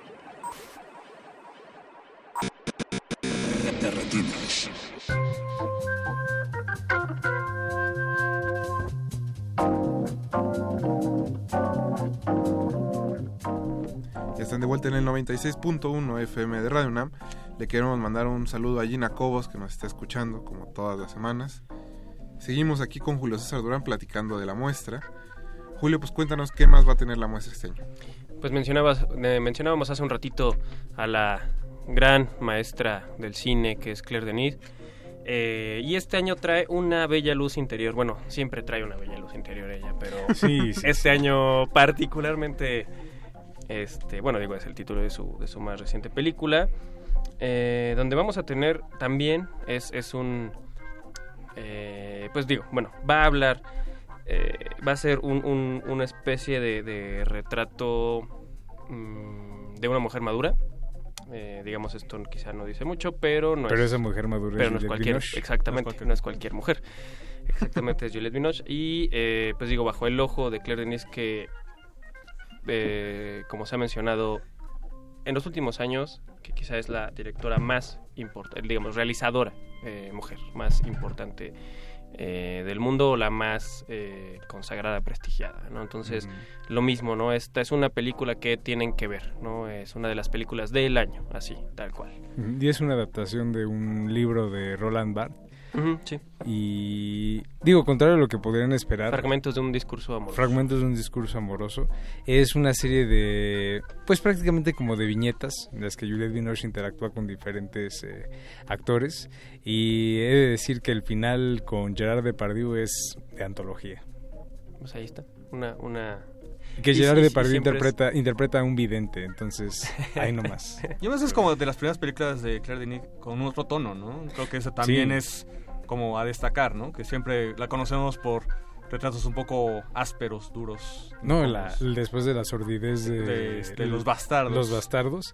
Pues sí ahora- cambia radicalmente, sí. ¿no? Sí, toma otro giro y bueno, creo que la película que más esperamos es la que viene o la que sigue con Robert Pattinson y Juliette Binoche, que es su primer proyecto de ciencia ficción. Y, y que siempre se, se vale del género, ¿no? En realidad no cae en el género ella. Ujú. Es, pero bueno, eh, otra gran mujer del cine y otra gran adaptación eh, cinematográfica es Sama, de Lucrecia Martel, también una, una mujer que se ha vuelto también eh, un- una, una de, lo- de- los genios de América Latina, sin lugar a dudas, creo que, creo que eso, eso no está en, en entredicho. Adapta la novela homónima de, Antonio Di Benetto y pues como, como bien decía Nelson Carroy por la mañana, eh, quizá el gran protagonista es otra vez Daniel Jiménez Cacho. La muestra está dedicada a Daniel. No, es, es, es el lado mexicano. ¿Va a haber Teníamos que- retrospectiva a Daniel Jiménez Cacho? Le, le podríamos decir la Restauración retrospectiva de, de Solo con tu pareja, por ejemplo. Eso, eso podría venir en 2018, sí, sí, sí. Eh, digo, digo eh, tomando en cuenta estas apariciones internacionales que no son cualquier cosa. Eh, y digo, quizás es, reiterar, pero eh, la muestra pues viene bastante atractiva y es esto, es tener a las, las películas más interesantes, las más controversiales, las más... em, digo, las que no te puedes perder, no, no, no viste cine en el año si no viste Sama, por ejemplo, ¿no? Entonces, eh, pues ahí está, Lucrecia Martel, representante de América Latina, una de las representantes de América Latina, y eh, pues anda también por ahí Eh, el segundo largometraje que, que hacen el tándem de Cristina Groseva y Petar Valjanov es Un Minuto de Gloria. A ellos también ya los conocemos muy bien en Cineteca Nacional. Una de las películas también que, la, que gustó más, en la, en la, una de las más gustadas de la 62 muestras, si mal no recuerdo, los tuvimos en la 62 Ujú. muestra con La Lección. Y ahora repiten con, con Un Minuto de Gloria. Eh, a mí me recuerda mucho su estilo en estas dos películas, por lo menos. Bueno, eh, al nuevo cine griego. Tiene, me, me- parece que es que quizá toma influencia de este, eh, digamos, no es un movimiento, ¿no? Pero digamos es un estilo que está ahí presente en, en- la Europa actual y se vale de este estilo precisamente para hablar de, de las neurosis sociales que tiene o que sufre hoy en día Bulgaria, ¿no? No solo la crisis económica que aún vienen arrastrando en la Europa oriental, pri- principalmente en la Europa oriental, eh, y más porque esta crisis económica pues resuena en, en una, ¿cómo llamarla? En una crisis moral. ¿no? Eh, que es un poco de lo que pudimos ver en la elección y que vamos a volver a ver acá en Un Minuto de Gloria. Por otro lado, este, a- a- a- haciendo un paréntesis en, en la programación, eh, Nelson precisamente en la conferencia mencionaba un dato importante, que este año, hablando de números y demás, eh, se podrá ver más fácil y más rápido para el resto de, de la ciudad, no solo en la Cineteca. Y posteriormente en el resto de- del país, pues la muestra. Que de repente será un poco la queja de, uh, la muestra nos llega a Colima. Dos meses después. Do- no, igual dos Más. meses después, como este seis, ocho meses después. Ahora con la tecnología que te ofrece el DCP, pues esto va cortándose y la primera prueba va a ser eh, esta- La- esa muestra. ¿no? Las 63 muestras, sí, como dices, ¿no? Precisamente que es, creo que es la prueba. eh, ver de qué manera podemos ir alcanzando eh, una simultaneidad real. Eh, en este caso, digo, nosotros arrancamos el 17 de noviembre, es decir, ya de este jueves al otro. eh, y vamos a tener la muestra en nuestras salas hasta el 4 de diciembre. Eh, en la Ciudad de México va a arrancar unos días después, que es el 24, el 24 de noviembre. Y hacia, el, hacia mediados de diciembre eh, llega a Guadalajara, que es la primer parada, eh, digamos, dentro de la República Mexicana. Eh, pero digamos, la Ciudad de México ya va a tener bastante bien vista la, la muestra internacional. eh, y digo, en las siguientes ediciones el intento va a ser ese, ¿no? El intento va a ser que, que no solo arranque el mismo día en la, en la Cineteca, sino que pues arranque el mismo día en las sedes. Y también em, acortar los tiempos con, con las sedes de- del interior de la República, ¿no? Que en este caso también va a ser un... vam- Vamos a intentar apretar ahí, que va a ser diciembre, enero, febrero, intentar tener todas las sedes con, con la muestra internacional de cine y ya no... Y que las sedes ya no tengan que esperar, eh, a veces como dices, ¿no? Teníamos, eh, digamos, en noviembre arrancábamos la muestra en Cineteca y llegaba hasta agosto del siguiente año, quizá, no sé, a, la, a la sede que te imagines, ¿no? A Aguascalientes, a, a Zacatecas, A Tapachula. exacto, ¿no? Entonces... Cuando aquí ya estaba la otra Cuando ya íbamos a arrancar la otra. Sí, sí, sí, precisamente, ¿no? Entonces, el intento es este. Y como dices, ¿no? El DCP, que para quienes no sepan qué es DCP, eh, son las siglas para Digital Cinema Package, que es eh, pues el formato de, bueno, más bien eh, el- el- la manera de exhibición en gran formato digital. Es decir, no tiene nada que ver con Blu-ray, no tiene nada que ver con un video HD, no, ten- no es, es exhibición para gran formato. Es decir, es lo, lo más cercano que, tiene- que tiene al 35 milímetros, pero que es digital. Sí, y, y además eh, también afortunadamente, eh, pues con el DCP, posiblemente ya el próximo año, como tú también mencionas, pues eh, también esa queja va a desaparecer. También, por ejemplo, eh, hoy otra de las quejas fue de Toluca y el Estado de. México y demás. Bueno, pues posiblemente eh, Ya- eso ya también desaparezca. Y además también que comprenda un poco la gente, todo el mundo, la prensa misma, como que se le va un poco la memoria, que pues muchas veces no depende de 100% de la, de la Así veces es, también sí. tiene que ver con otras instancias, otras instituciones, otras salas. Exacto. eh, sus propias programaciones y pues no, no siempre depende de 100% de, de cineteca, ¿no? O incluso Sí, con las mismas distribuidoras. Exacto. Sí, de- depende, depende de, de- y no y no no solo depende, ¿no? Es este llega a las sedes gracias a la colaboración, ¿no? O sea, no solo es este son las distribuidoras, eh, son las diferentes sedes, las diferentes diferentes instancias que que, que, ah, que colaboran con Cineteca, ¿no? Es una más bien es una colaboración y sí, digo también es este digamos, no es todo totalmente de Cineteca, también eh, ellos no dependen de nosotros. Es decir, más bien colaboran con nosotros y hay unas cosas que, que pueden llegar, hay otras cosas que no hay una llegar, ¿no? comunicación entre ambas, ambas partes. Y tienen necesidades también muy específicas. ¿no? Claro. Pues Jules, se nos van a quedar un par de películas guardadas por ahí, que son pocas en realidad. ¿Dónde pueden checar este nuestro radio escuchas el resto de la programación? Eh, todo lo pueden encontrar en www.cinetecanacional.net. Eh, ahí tenemos todo, todo, todo, no solo la muestra, tenemos la, cartelera general. Eh, y también pueden visitar nuestro micrositio dedicado única y exclusivamente a la muestra, que es, eh, bueno, repetimos, www.cinetecanacional.net, diagonal micrositios, diagonal muestra 63.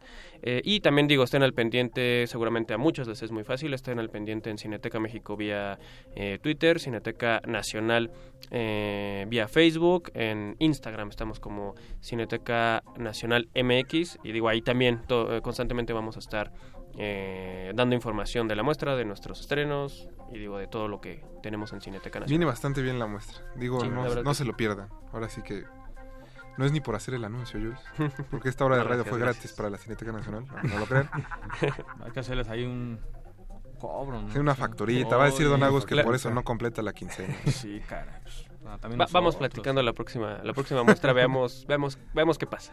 No, todo bien, Jules. Muchas gracias de verdad por haber venido No, hoy. gracias por, por la invitación. Mucha suerte en la muestra. Gracias.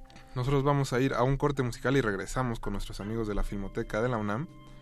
Vamos a escuchar Small Town Boy de Bronsky Beat, parte del soundtrack de 120 latidos por minuto, una de las películas que se quedó en el tintero, pero de la que ya había hablado Jorge cuando fue a Morelia. Así que escuchemos un poco de música electrónica y regresamos a Derretines.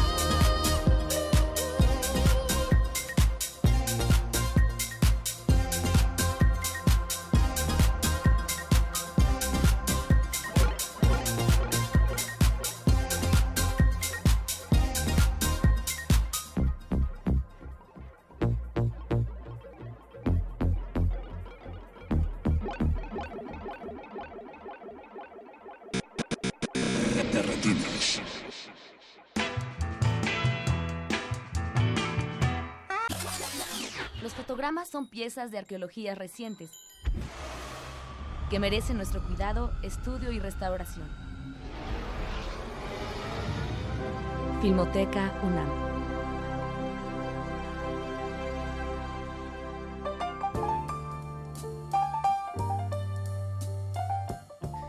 Ya estamos de vuelta en su cabina cinematográfica y vamos a cerrar el programa platicando con nuestros amigos de la Filmoteca de la UNAM. En esta ocasión tenemos en el teléfono a David Ramón, que es investigador de la Filmoteca y que nos hablará del homenaje que realizará la institución a la actriz Carmen Montejo. David, buenas noches. Buenas noches. ¿Cómo estás? Muy bien. Pues cuéntanos de qué se trata este homenaje especial que tiene la Cineteca. Digo, la Filmoteca. Este homenaje es para reconocer una figura que lo merece porque es una de las figuras más importantes de nuestro cine, una actriz legendaria, una presencia maravillosa, una mujer que realmente pues dejó una marca muy grande en, el arte de México por por la presencia de que tenía, por su talento artístico, por la belleza de su voz, una voz radiofónica y cinematográfica, que es Carmen Montejo, una mujer que fue también pionera de la televisión, que fue directora de teatro, que debutó en Bellas Artes cuando tenía 20 años junto a Virginia Fábregas y otro grupo de actrices muy notables, que tiene una serie de películas muy importantes. Es una mujer que eh, realmente creo que se, que se le debe hacer ese reconocimiento y que eh, por alguna forma siempre está presente, eh, bueno, en sus, películas, por ejemplo, de Ismael Rodríguez, Nosotros los Pobres, eh, y El Vampiro, que es una película de culto, y otras películas importantísimas, eh, No Matarás, Mujeres sin Mañana, etcétera. Es una figura muy, muy, muy interesante de nuestro cine, que por supuesto merece este homenaje. ¿Y pues en qué consistirá el homenaje? Bueno, el homenaje fundamentalmente se va a exhibir la película, eh, una de sus películas, eh, La señora de enfrente, que está eh, con un argumento de Rómulo Gallegos. Se va a abrir una pequeña exposición, eh, fundamentalmente, y se tenía planeado este, la revelación de un busto eh, que se le hace y que se va a quedar finalmente en la universidad. Perfecto. ¿Y cuándo será la función? La función es a las 12 del día mañana de Mujeres sin Mañana. Este, se, se inaugurará esta pequeña exposición y después eh, se develará, se develará la, la- el busto. Perfecto. Estoy viendo aquí que la entrada será libre en la sala Julio Bracho, así que todos nuestros radioescuchas que quieran asistir vayan preparando con tiempo y lleguen a buena hora para que no se queden sin lugar. Exactamente, exactamente. Espero que, que haya mucha gente porque como te es una figura muy querida, muy recordada siempre, pero que siempre hay que tener presente y qué mejor que pasando una de sus películas, eso es lo fundamental, ¿no? Y Sí. ahí hay unas fotos maravillosas, una, una mujer, una mujer de una extraordinaria belleza. Así que no hay nada como verla otra vez en pantalla. Exactamente. El cine como en el cine. Eso. David, pues muy, muchas gracias por habernos contestado la llamada. Nos vemos mañana en Filmoteca de la UNAM para la delegación y la proyección de la película de Carmen Montejo. Muchas gracias. No, al contrario, gracias a ustedes. Buenas noches. Buenas noches, hasta luego. Hasta luego. Pues recuerden que la función es mañana 8 de noviembre a las 12 del día en la sala Julio Bracho en la Filmoteca de la UNAM, allá en el Centro Cultural Universitario. Pasarán la señora de enfrente de Gilberto Martínez Solares y posteriormente podrán ver el busto de Carmen Montejo. Chicos, buenas noches. Alberto Cuña Navarijo. Buenas noches. Gracias. Jorge Javier Negrete. Gracias, Rafa. Buenas Eduardo noches. Luis, que estuvo en el Instagram y en las redes. Mauricio Orduña en producción y don Agustín Mulia en los controles. Mi nombre es Rafael Paz. Los vamos a dejar con el punto R. Y mañana se escucha otra vez Resistencia modulada. Hasta luego.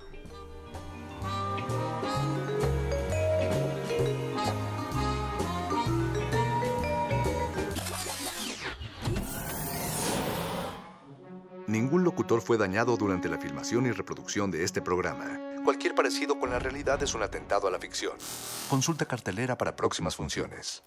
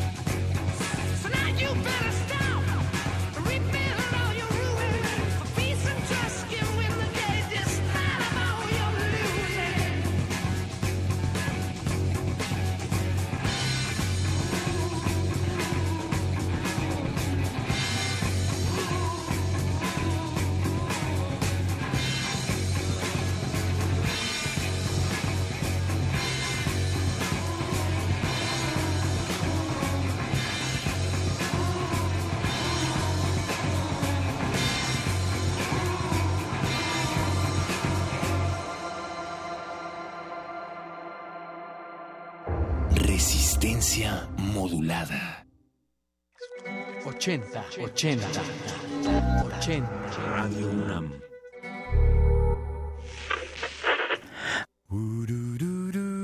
El reloj, loc, loc. Buenas noches, Loc, bienvenidos. loc, Esto es loc, Radio UNAM.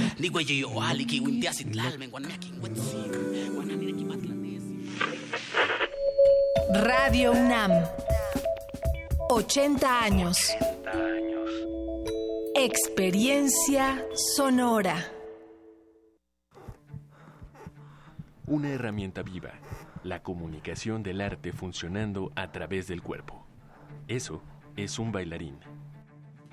Radio UNAM te invita a conocer los aportes culturales que los exponentes de la danza contemporánea nacional tienen para ofrecer en el Festival de Danza Contemporánea Unipersonal Cuerpo al Descubierto Miguel Ángel Palmeros.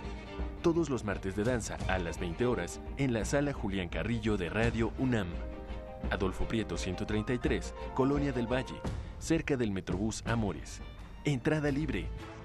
Durante el baile, el cuerpo es toda fuerza y presencia. Por ello, es tan peligroso como vulnerable. Radio UNAM, experiencia sonora.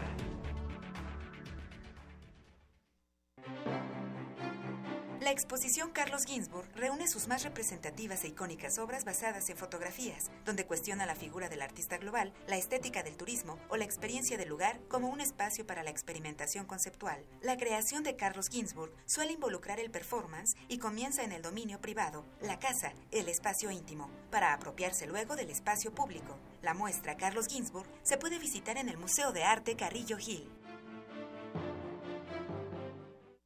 De las vistas de Salvador Toscano a la época de oro. Del celuloide a la era digital. Filmoteca UNAM. Sala de exposiciones, acervo y restauración, cine en línea, talleres, hemeroteca. Circuito Mario de la Cueva, frente a la Facultad de Ciencias Políticas y Sociales. Entra a www.filmoteca.unam.mx. En Facebook y Twitter somos Filmoteca UNAM. Ahí encontrarás la oferta visual que tenemos para ti. Filmoteca UNAM. Resistencia modulada. La noche modula. La radio resiste.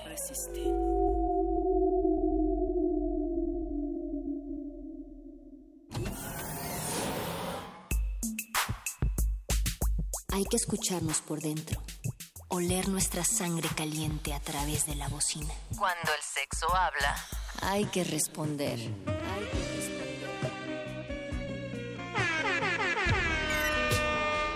El, el, el punto R. El, el punto R. Existimos por el sexo. Hay que honrarlo, dis- disfrutarlo.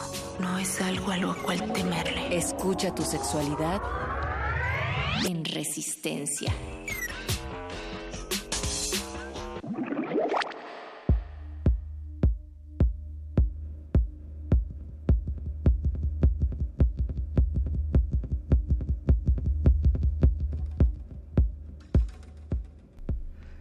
No solo somos lo que amamos, lo que leemos, lo que olemos, lo que saboreamos, o besamos, o cachondeamos.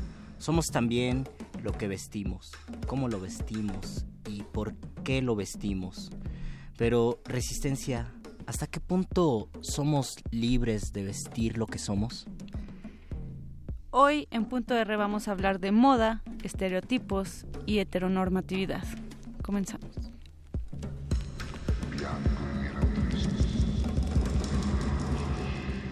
Yeah, yeah, yeah, yeah, yeah. What it is, what it is, what it is, what it is, what What it is, what it is, what Okay, came through in the clutch, stomping like I'm up in Louis Was they wanna pay me like I'm canvas to just me on? I hate bottled water, but whatever, I'm pouring heavy on. I'm the of steady on. Trust my gems up, raise the bar, young phenomenon. I make a neo-Nazi kamikaze on a firebomber. The bomb diggity got mom's feeling me. Tell your men, chill me, hang loose like literally. What it is, what is up, what is what, what it do, what it don't. What it is, what is up, what is what, what it do, what it don't. I'm getting like in my low fizz, and I stay getting life until I so I'm whatever. I'm loco. Like I might be such a sick rapper, people just say I was articulate and dapper, so I started hugging trees and acting like a bastard just to show them who's the new master. Dumb ones thinking I'm from the bush. I hit them with a heat and I make them all stress. I'm black and I'm proud of my spike packs. I like vanilla switches with bubblegum cut. Fantastic suits, elastic, I'm a suit, like the top. Carbon copies, look so plastic, talking about let's keep it real. I need a sharp fade, baby, line me up. Time to step your cookies up. You ain't getting enough, I need my Oreos, don't stop. Ukrainian cutie, he really wanna cuddle. The fever in his eyes, he wanna suckle on my muscle. He wanna brush my bubble, unless he was in my jungle. A Christopher Columbo fumbles, how that cookie crumble. The step he's talking blah blah, he wants to be my Jar Jar. He's pinked out like nah uh, I'm laughing at him like ha ha. I'm an emperor when they see me in my new clothes. Mother of the house, care to see me in a new pose. What it is, what is up, what is what, what it do, what it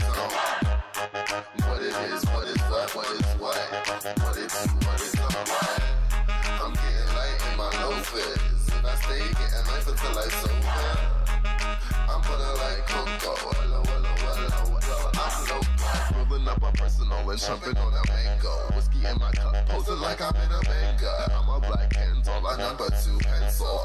Like pencils, let me be your Leo rising, nasty with the time. I see a gloomy vibing, I be like, man, native to the island,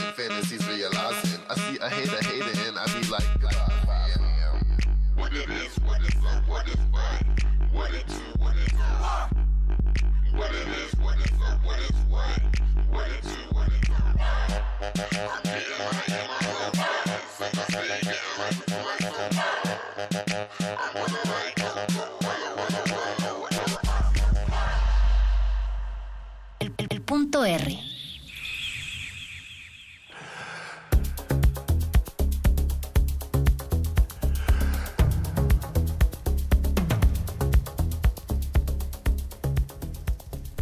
Resistencia, hoy es martes 7 de noviembre de 2017, son las 10 de la noche con 8 minutos y este es el programa favorito de sexo, cachondeo, lujuria, perversión y perversidades. Esto es el punto R y esa es la risa perversa de Mónica Sorrosa. ¿Cómo estás, Mónica? Así es, tan perversa como tus pensamientos, Como mi querido Luis pensamientos. Flores. También es el programa de cultura, ya que cuando estamos elaborando este esta sección nos, nos damos cuenta que el sexo y el género atraviesan todas las... eh, como si fuera de manera trans- transversal, atraviesa todas las artes, todo el diseño, pero también atraviesa la moda, la identidad, las la forma como nos relacionamos con los otros.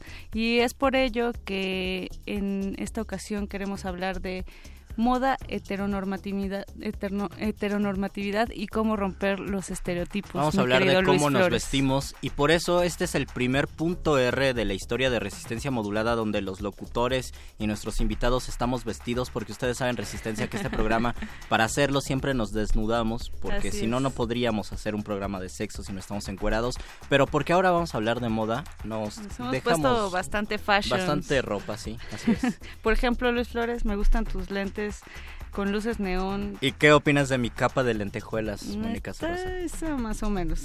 No, Esa no la no memoria sé. de Juan Gabriel Ok, entonces tiene sentido. Tiene sentido. Ahora cobra todo sentido.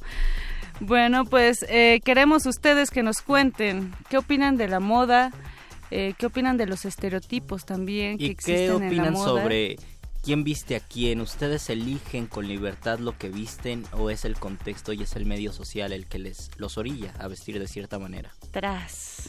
¿Qué será, Luis Flores? Para ello tenemos redes sociales, estamos en Twitter como arroba R modulada y en Facebook. Como resistencia modulada y recuerden que nos sintonizan en el 96.1 de FM o en www.resistenciamodulada.com. Así es.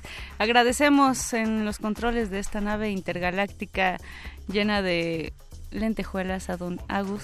Querido don Agus, muchas gracias. Y en la producción está Betoques y Eduardo Luis para abordar más a fondo este tema, ya que nosotros evidentemente no somos expertos en moda. Pero sí trajimos a varios expertos. Así es, están ya en cabina Víctor Fernando, eh, que está detrás de la marca Romeo y Julián. Buenas noches, Víctor.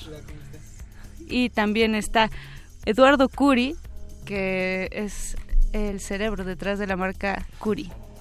Hola. y también tenemos en la línea ya a Sailor Fag. Buenas noches, Sailor Fag, ¿nos escuchas? Sí, hola, buenas noches. Eh, muchas gracias. Un saludo y un abrazo hasta Guadalajara. Ah, igual, un abrazo y saludo y todo. Torta de tamal. México. No, torta ahogada. La torta de tamal está contigo. Gracias. Cuéntanos un poco, Sailor Fag. eh, sabemos que además de estudiar diseño, también eres eh, un, todo un twitstar. Utilizas las redes sociales para comunicar eh, distintos pensamientos a favor del feminismo, en contra de la heteronormatividad. ¿Cómo surge esta inquietud? ¿Qué sucede allá en Guadalajara para que estos pensamientos comiencen a girar en tu mente?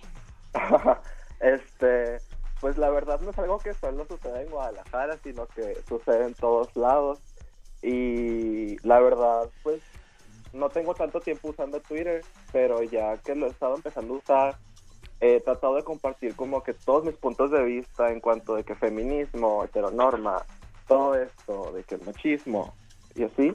Y, pero me gusta hacerlo como que de una forma un poco graciosa para poder, o sea, para que la gente, aunque le dé risa las cosas que hablo, les quede un mensaje detrás de todo. ¿Y cuál es esta forma graciosa? Es decir, ¿cómo lo presentas? ¿Por medio de la ironía? ¿Escribes tweets normales? ¿Los acompañas con imágenes? ¿Cómo es? Pues las cosas principales que hago actualmente, pues hago rap. Por eso mi personaje es ficticio de MC Sailor Fax, porque yo sé que no soy un MC ni nada. Y también hago imágenes de piolín feministas. Que son geniales las imágenes de piolín Sí, feministas. de hecho yo, yo, yo debo confesar que te conocí a través de esa página. Yo también, y de hecho algunas de esas imágenes se deben filtrar a los celulares de nuestras tías y de repente ver un piolín feminista ha de ser una locura para ellas. Sí, son todas las tías modernas las que van a premiar compartiendo poli- piolines, estoy seguro. Eh, Sailor Fact, pero cuéntanos un poco acerca de cómo, cómo comienzas a tomar esta postura a favor del feminismo, desde tu trinchera que son las redes, pero también la moda y el diseño. Sí, este, pues la verdad, siempre he estado interesado como en todos estos temas de género y eso, y pero todo esto más como que surgió un poco más cuando llegué aquí a Guadalajara, porque tuve una, ma o sea, estoy aquí estudiando diseño de moda y tuve una maestra que quiero mucho, mi maestra favorita, se llama Beatriz Bastarrica Mora. Un beso, Saludos. te amo. y ella nos dio clases de historia del vestido, pero ella lo que hacía es que aparte de darnos información sobre toda la vestimenta de tanto hombres como mujeres desde el Egipto hasta la actualidad, nos hablaba sobre toda la, o sea, las diferencias en la, en la sociedad y la cultura de que los hombres y las mujeres, sobre cómo los hombres siempre han tenido de que una postura superior ante las mujeres y también eso nos hablaba sobre cómo estaba eso en toda la sociedad y en- tanto en la vestimenta también. Entonces como que me llamó mucho más la atención cuando lo empecé a involucrar con todo esto y ya después yo me quedaba después de sus clases de que, maestra, háblame sobre feminismo, se le iluminaban los ojos bien padre y ya de que me hablaba de todos estos temas y creo que desde ahí empezó a surgir. Entonces ya cuando vi que empecé a agarrar un poco de popularidad, digamos, en Twitter, quise empezar a compartir las, mis pensamientos en cuanto a todo esto. ¿Y cuál ha sido tu experiencia eh, relacionada con las reacciones? Porque sabemos que Internet de repente se convierte en una manifestación de la guerra De haters. de haters, argumentos y contraargumentos o simplemente réplicas sin ningún fundamento. ¿Tú cómo lo puedes llevar para no, digamos, no malvibrarte con comentarios odiosos? Pues la verdad es que pues sí recibo muchos, muchísimos comentarios odiosos, pero así como recibo muchos comentarios odiosos, también recibo un chingo de apoyo, un chingo de un putero de gente. Ay, usar esas palabras, ¿verdad? Bueno, este, y ya, de que pues recibo mucho apoyo igual, entonces trato de que todo el hate que recibo no me llegue, porque igual yo sé que la gente que, o sea, llega a tirarme hate y eso, casi siempre es cuando hablo sobre estos temas de género, feminismo, privilegios masculinos y todo esto, entonces yo sé que los estoy incomodando, especialmente a los hombres heterosexuales, porque muchas veces hablo de ellos de una forma, o sea, los satirizo y así, y como que se les hace difícil que después de ellos estar como que en la en la cima de todo pasen a ser como que un motivo de burla. Ahora, pero también, eh, Sailor Fact, también hablas y envías mensajes súper directos a la comunidad LGBT que tiene este estándar de heteronormatividad, porque aún así la preferencia sexual me parece que, que, que no es de, de relevancia cuando mantener estándares heteronormativos se, se sí, refiere. totalmente. Cuéntanos un poco de esto, cómo, cómo lo has vivido y cómo también decides tomar la decisión de mandar este mensaje a, a una comunidad que aparentemente pues tiene ideales bastante o más liberales. Sí, pues es que la verdad es que ni siquiera en la comunidad nos salvamos, o sea, de estas conductas, o sea, y la verdad, todos tenemos estas conductas aunque no lo queramos aceptar. El pedo es cuando no las aceptas. Claro. Entonces, yo por eso cuando pues hice mi rap sobre los heteronormados, porque quería to- tocar estos temas de cómo muchos sienten una superioridad por ser más masculinos. O sea, ya hablando de heteronormatividad, pues es, o sea, es así como todos estamos acostumbrados a que lo heterosexual sea lo que nos imponen, lo heterosexual sea lo normal. O sea, gracias a la heteronormatividad es que los, las personas LGBT tienen que salir del closet, porque pues todos deberían de ser heterosexuales, ¿no? O sea, suponemos que todas las personas son heterosexuales. Y gracias a eso vemos como el término de lo masculino como algo superior. Entonces, pues la verdad, o sea, siempre ha habido como que esos burlas y todo eso a los hombres que resultan ser un poco, o sea, ser, ser más afeminados que otros, porque eso ya lo ven mal. Entonces, siempre solemos ser como que más motivo de burlas. Y por eso fue que dije, no, pues a ver, ahora voy a voltear un poquito la mesa y voy a burlarme de todas estas personas que, o sea, que toman estas posturas. Y la verdad, o sea, yo no estoy diciendo que, porque mucha gente pensó que yo solo hablaba de vestimenta, de que, ay, es que, y si yo no me quiero vestir tan afeminado, significa que estoy mal. No, o sea, yo solo hablo de las actitudes de superioridad y cómo creen que ser una persona que refleja más masculinidad que otras superiores a otros que no lo hacen.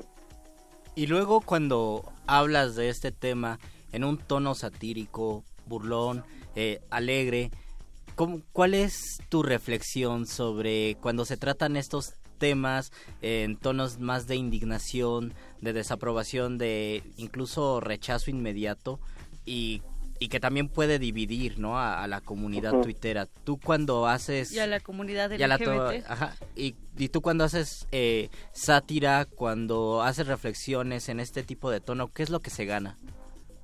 Pues la verdad, o sea, yo sé que mucha gente se molestó y así, pero es que siento que es más porque no logran, o sea, aceptar en lo que están mal. O sea, yo no estoy diciendo de que, ay, yo soy lo mejor y todos deberían ser como yo, claro que no.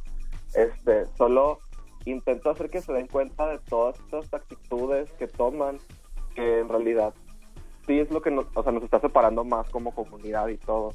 Y la verdad, siento que toman todo como que desde un tono más directo y así, eh, va a hacer que a la gente le suene más, o sea, les va a quedar algo, se van a quedar de que, ay, qué pedo con esto y así. Entonces, igual, aunque yo sé con que se enojen o a otros les da risa, al final sí les termina quedando algo en la cabeza. Si les mueve un poco es más que suficiente para sembrar una semillita de conciencia. Sí, exactamente. Y sacudir las ideas, Sailor Fact, que creo que, eh, que, que de ideas también eh, están hechas las cosas materiales, como por ejemplo, tú en, en el diseño, ¿cómo reflejas todo este bagaje que traes de feminismo, de romper con los estándares heter- heteronormativos? ¿Cómo se ve eso en, en, lo- en tus creaciones? Pues por el momento yo la única marca que tengo es Tiny Store y es de accesorios. O sea, todavía no tengo como que una marca de ropa o así. Pero todos los accesorios que manejo son, pues digamos, unisex. O sea, cualquier persona los puede usar de que con cualquier prenda que quieran. Porque yo, la verdad, sí soy de esos que creen que las prendas que usas no, o sea, no tienes que no tienes que escoger una prenda solo porque sea de hombre o porque sea de mujer, digamos, pero creo que cada quien puede formar su identidad con, o sea, por medio de su ropa y también, o sea, por el medio de cómo te vistes y cómo te expresas, siento que puedes dar como que distintos mensajes, o sea, ya sean de que políticos, culturales, etcétera. Y pues así, o sea, por el momento no es como que yo tengo como que una marca tan acá. O sea, la verdad mi marca es un poco más pequeña, digamos. Pero creo y me parece que, que uno de los motivos por el cual eh, estamos conversando en esta mesa es porque esas ideas eh, eh, son parte de, de un cambio, ¿no? Y que todos esos pensamientos pueden hacer la diferencia no solo en la moda, sino en la forma en, el que, en la que percibimos cuestiones de género y cuestiones de sexualidad también. Querido Sailor Fac, por favor repítenos tus redes, cómo te podemos encontrar a ti en Twitter, en Facebook y tu marca también, ¿cómo está? En Twitter es Say Your Fact, o sea, es con doble I, S-A-I-I-O-R-F-A-G, y en Instagram es Sailor Fact, ahí ya es con L, y pues mi página de la tienda es Tiny Store, que es E T-I-E-M-E-S-T-O-R, Tiny Store, tanto en Facebook como Instagram. Perfecto, pues ahí están las redes de Sailor Fact y por qué no escuchamos algo de estos raps que, que tú compartes en, en Twitter. ¿Te parece bien?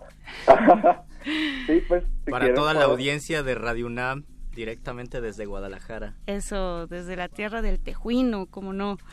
Eh, vamos a regresar, querido Luis Flores, a hablar de moda, heteronormatividad y cómo romper las Vamos a reglas. escuchar entonces un rap, Sailor. Te agradecemos mucho que estuvieras aquí. Te mandamos un fuerte abrazo y nos quedamos con tu rap. Ok, perfecto. Esto es punto R. Díganos sus comentarios en Twitter y en Facebook.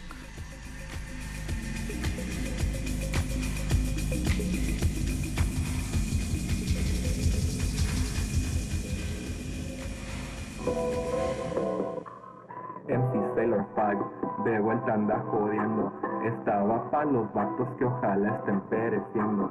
Te sientes agredido cuando escuchas feminismo. Te escuchas bien baboso pidiendo el igualismo. Es que ya no hay problemas, puro pedo existencial. Te recuerdo la existencia de la brecha salarial. ¿Y que trae este vato que se dice feminista? Pa' conseguir morrita y luego adiós hasta la vista. Nadie te soporta, eres una cucaracha con tu falso feminismo, pareces el callo de hacha.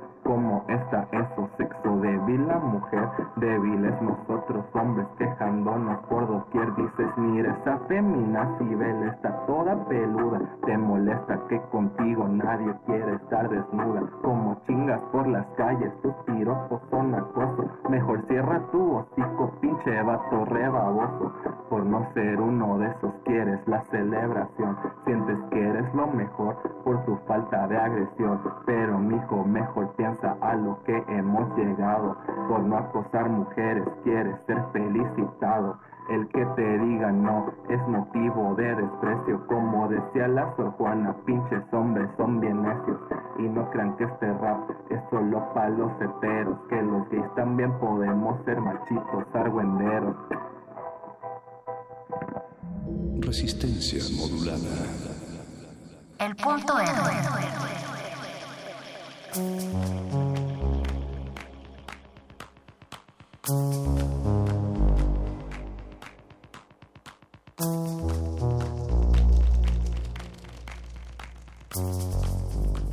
Y esto es MC Sailor Fact con rap para los hombres, antifeminismo. Búsquenlo en YouTube. Sí. Era grabación directa de internet, entonces por eso tiene esa textura. Esa textura de redes, de Esa compartir de algo, de ser espontáneo, de decir lo que piensas en ese momento. Este, esperamos que, que lo sigan, porque nos parece que el mensaje que da es súper directo y aparte lo aborda con y si, humor, y como si decimos. les duele a algunas personas, también les va a divertir, les va a gustar y les va a doler. Así es, se trata de sacudir conciencias. Mi querido Luis Fles, ahora sí, entremos de lleno a, esta, a este tema de moda, cómo romper las reglas, qué es la moda. Hay que, hay que dar el, mensaje de advertencia de que en realidad nosotros sabemos muy poco de moda, tenemos limitantes en esos temas, pero, pero para ello hemos invitado a, a dos amigos que sí tienen un panorama más amplio al respecto. Eh, ya lo decíamos al principio del programa, está con nosotros Víctor Fernando de Romeo y Julián y Eduardo Curi de Marca Curi también. ¿Cómo están chicos? Bien, bien, bien, muy bien. Antes de, de- de comenzar el tema así de lleno, muy, eh, muy eh, de punto R, nos gustaría primero que nos platiquen un poco de ustedes, de su historia, eh, cómo llegaron al diseño de moda, siempre les gustó, eh, cuál fue el camino que siguieron. Bueno, eh, a mí mi mamá iba a coser con una señora y tenía muchísimas telas como chiquitas como retazos. Entonces yo siempre las agarraba, siempre, siempre, siempre, y me llenaba de retazos, de bolsas de retazos, y les hacía vestidos a las muñecas de mis primas. Era así, de verdad, como el primer recuerdo yo. Después, justo como esta idea de, eh, pues sí, como de la heterosexualidad y, y- una cosa así me dio mucho miedo. Entonces no sabía estudiar moda o odontología, que no tiene nada que ver, pero a mis papás les gustaba mucho. Después eh, había... eh, yo vivo, vi- vivo en un pueblito, vivía en un, puebl- un pueblito, entonces eh, llegó el cable allá y empecé a ver programas de moda y, y- y en verdad me apasioné por, por la manera diferente de vestir y de pensar de muchas personas. Eso Cuando, fue mi... cuando tú hacías los vestidos a las muñecas, ¿cuál era la reacción de tu familia? como que siempre lo hacía escondidas. Siempre, o sea, igual como que igual de niño no piensan eso porque eh, digo, mis papás viven en Villa del Carbón, entonces de repente sí era como ah, pues está jugando con las faldas de su abuelita, pero no pasa nada, o sea, no hay como un juicio hasta ese momento Sí. porque eres niño, ¿no? Eh, jamás recibí un comentario como feo de mis papás o de, de algunos tíos por jugar como las muñecas. No sé por qué, gracias a Dios no me tocó como eso, a pesar de que era un pueblo. Entonces no hubo una reacción fea, pero ya al saber que quería estudiar moda, no fue fea, sino fue sorprendente. Fue como de, ¿y tú qué? O sea, ¿quién te enseñó? ¿De dónde sacas esas ideas? Fue muy sorprendente. Y posteriormente decidiste estudiar ya formalmente diseño. diseño Estudié un año, estudié un año moda primero, cuando tenía 16. eh, me metí a estudiar moda. Me dio mucho miedo, me salí. Porque igual, o sea, estaba a los 16 en la universidad, entonces, ¿qué piensas a los 16? Pues nada. O sea, no piensas qué hacer en tu vida. Piensas muchas cosas, pero sí, no por qué supuesto, hacer en por tu vida. supuesto. Entonces, eh, eh, me dio mucho miedo, me salí a estudiar odontología un año y pues casi casi les hacía vestidos a los dientes, entonces los mismos doctores me decían, oye, no, o sea, eres, sí, eres muy listo porque soy, o sea, retengo mucho, pero al final del día no era a mí lo que me apasionaba. Entonces me volví a salir, eh, le dije a mi papá que pues si me apoyaba o no, pues ni modo. La verdad mi papá ha sido muy, muy, muy, muy, muy eh, consecuente conmigo y mi mamá también, entonces me dijeron, pues órale, te volvemos a pagar la universidad y fue ahí ya cuando dije, no, ya, espérate, o sea, de verdad esto es lo que quiero. Y, y desde los 18 he empezado a trabajar también en moda, entonces fue padre. Y en tu caso, Curi, ¿cuál fue tu proceso para llegar a- al diseño de moda, diseño textil? Eh, creo que fue un poco la atracción hacia eh, ciertos músicos, eh, porque si algo me ha apasionado también desde siempre ha sido la música, entonces eh, conocer como puntos de vista diferentes desde muy joven, como que te abre los ojos a cosas que no conocías y pues no sé, como tener 12, 13 años y empezar a conocer cosas como el punk, eh, un poco ya más diluidas en, o sea, ideas más eh, no tan transgresoras por la época como el 2003, 2004, pero aún así que eh, se pueden traducir muy bien en una disciplina que es como el diseño de ropa. Además, bueno, tu proceso fue también como primero por el diseño industrial, ¿no? Y creo que eso se nota en, en lo que haces, ¿o no? Un poco, en realidad terminé en diseño industrial como por accidente. Eh, fue más como la necesidad de salirme de Cuernavaca y pude, este, la primera universidad en la que me quedé, y luego, luego fue, este, en industrial y dije, pues me voy. Y bueno, ahí estuve un rato, eh, sin triunfar mucho. Eh, y bueno, terminé saliéndome, pero eh, lo importante de eso es conocer cómo, cómo se pueden aplicar los mismos términos en muchas disciplinas que, aunque uno no crea, están este, articulados, ¿no? Así es. De alguna Sí. u otra manera. A mí me parece interesante el camino que, que han llevado ambos, porque si bien no fue de primera instancia el diseño, pues al final al- algo termina moviéndote, ¿no? Y terminas decidiendo, pues ya no poner marcha atrás a lo que realmente quieres. Pero es, yo creo que es como esta pasión y como perder miedos. No sé, ahorita que escucho que Curi venía de Cuernavaca, justo es como ves a tus amigos, ¿no? Eh, Quedarse casados, hijos, y dices, no, espérate, o sea, yo no quiero eso. Entonces son como cositas que te van empujando. Los miedos que te crean son impresionantes. El de no, ¿cómo vas a salirte aquí? Aquí tienes una casa, aquí siendo dentista vas a tener eh, dinero, no. Es, es fuerte la decisión eh, de, tocar puertas en muchísimos lados y por más siendo independiente. Después, ¿cómo es que llevan el camino hacia la reflexión sobre sus propios cuerpos, lo que quieren proyectar y la manera en que se ven como, como diseñadores en, en una sociedad? Es decir, por ejemplo, cuando dis- diseñan algo, ya hay una reflexión previa sobre cuestiones de género, cuestiones de heteronormatividad, o eso ya vino después? Siento que ahí es un poco complicado, eh, no complicado, es eh, em, raro el camino por el que medio vas a las tiendas y entonces dices, híjole, es que estoy viendo un abrigo de peluche está en cañón, pero las niñas están ahí. Y estoy viendo acá un saco de hombre que no me gusta tanto, pero como me meto a la sección de niñas, si me van a ver feo. Y entonces, justo a mí me movió muchísimo esta parte que yo dije, no me importa, o sea, de verdad necesito eh, crear esa conciencia de quitar juicios. En realidad no son ropa para mujeres, no es ropa para hombres, sino son los cortes. Las niñas tienen un corte diferente, los hombres tienen un corte diferente, pero es exactamente el mismo, es lo mis- ese mismo patrón. Hay mucha gente que me dice, "Es que ¿cómo puedes diseñar unisex? Y yo póntelo. Y a lo mejor le vas a poner un cinturón en la cintura para, pues, obviamente, hacerle esta forma a una mujer. Y un hombre se lo puede poner sin ese cinturón y se les ve a los dos bien. Pero es justo como, como que yo entendí que eran cortes, no géneros, no colores, porque también están, estamos llenos de colores, ¿no? El azul es de niño, el az- o sea, es, y aparte todavía en estas fechas es como un poco fuerte para la gente ver peluche en un hombre, ¿no? Y más siendo relativamente normal, digamos, ¿no? Podemos ver un rapero así con peluche y es de, ah, no, qué cool se ve. Exacto. Pero podemos ver a un niño que va en la calle, o bueno, un, un- un chavo con peluche en México, y es como, ay, le quitó el abrigo a la hermana, a la mamá. Entonces sí, es como un poco como esta decisión de romper ya con los juicios que todo el tiempo nos crean. Claro, el hinchamiento también un poco, ¿no? Por parte de la sociedad. Sí, no, pero de verdad es una cultura impresionante el, el- justo eso, ¿no? El hincharte por, por tomar decisiones al final del día. Por o sea, decir, a mí no me gusta lo, lo, lo, lo clásico, los colores normales, o sea, me gusta vestirme extravagante, pero no hay nadie que te diga, vístete, qué padre te ves. Es como, órale, ¿por qué te vistes así? O aquí, en este tiempo, ¿no? ¿Por qué te vistes así si nada más vienes a comer? Puta, o sea, estaría increíble que nos dijeran, ah, qué bien te ves, bye. Y nos dejaran ser como queremos ser. Claro. En tu caso, Curi, ¿hay alguna reflexión en torno al género y, y las cuestiones eh, creativas al momento de realizar alguna prenda o intervenir alguna prenda?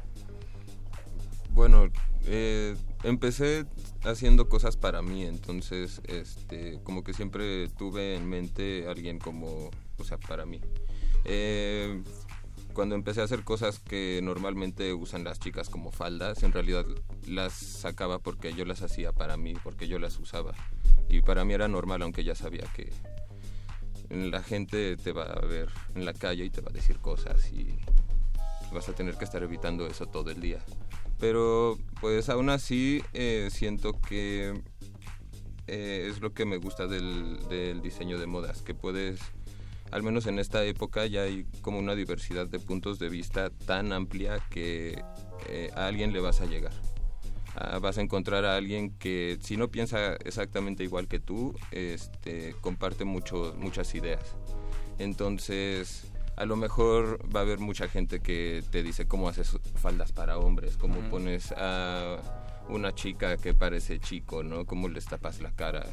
Este, pero al mismo tiempo va a haber gente que incluso ni siquiera te lo cuestionan y lo consumen y lo usan sin, sin preocuparse. Claro, ahora yo me pregunto qué tanto tiene que ver la cultura del país o quizá de Latinoamérica, porque los modelos que luego vemos en revistas son demasiado andróginos, ¿no? Tienen esta forma, tanto mujeres como hombres, eh, pues sí, andrógina, y a lo mejor la publicidad eh, que viene de Estados Unidos o de Europa, pues está generando mensajes que chocan muchas veces con lo que se plantea aquí. Pero chicos, eh, Víctor Fernando, Eduardo Curi, ¿qué les parece si hablando de romper reglas, escuchamos algo de Lotic eh, y Rihanna? Esta, este mashup es, eh, pues resulta peculiar porque Lotic es, es un productor neoyorquino y Rihanna pues es Rihanna, todos la conocemos.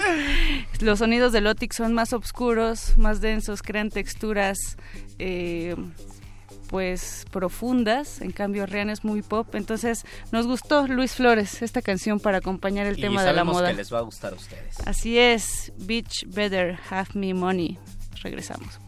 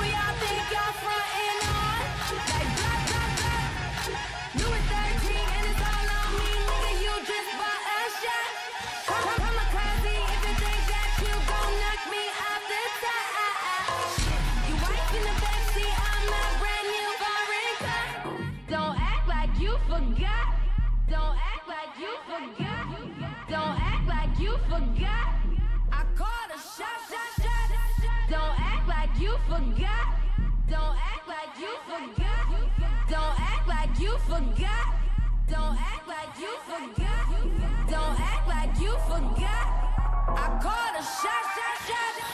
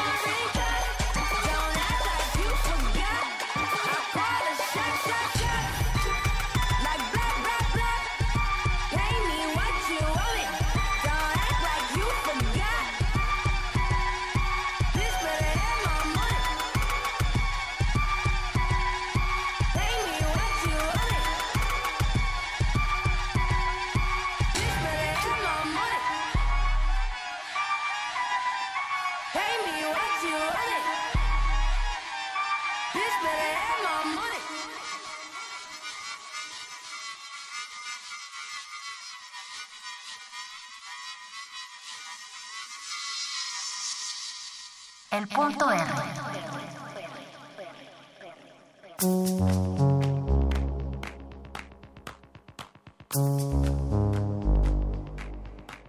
Amigos, esto es el punto R. Hablamos de género, estereotipos, moda, y los vestidos de la gaviota. Los vestidos de la gaviota, los vestidos que ustedes usaron en Halloween cuando se permitieron ponerse el vestido que tanto anhelan usar y que se los prohíben porque simplemente si ven a un hombre vestido de con, con una falda en el metro la gente se escandaliza, pues este es el momento de reflexionar por qué se escandaliza y qué es lo que nos impide hacerlo y también qué es lo que nos puede permitir hacerlo. Yo creo que algo que nos permite hacerlo son, por ejemplo, eh, las dos personas que están aquí platicando con nosotros, que son diseñadores y que reflexionan sobre esto. ¿Qué hay?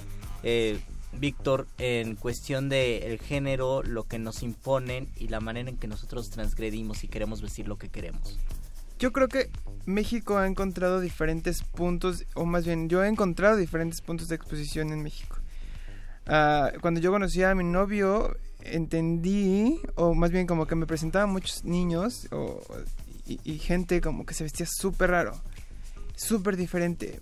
Y de verdad me inspiró porque yo había perdido este camino de, de moda, sino empecé a hacer como cosas muy normales, muy comerciales, por miedo a no vender. Porque al Ujú. final del día esto es un negocio. Y hay que comer. Y hay que comer. Y comer bien, porque... pero, pero cuando yo lo conocí empecé de verdad a ver que sí había gente que se vestía padre, que sí había gente que se que, usaba un abrigo de peluche, que usaba payasitos. Hay, eh, ahora hay como muchos eventos de drags que de verdad está cañón, la gente se viste súper exagerado y no les da miedo.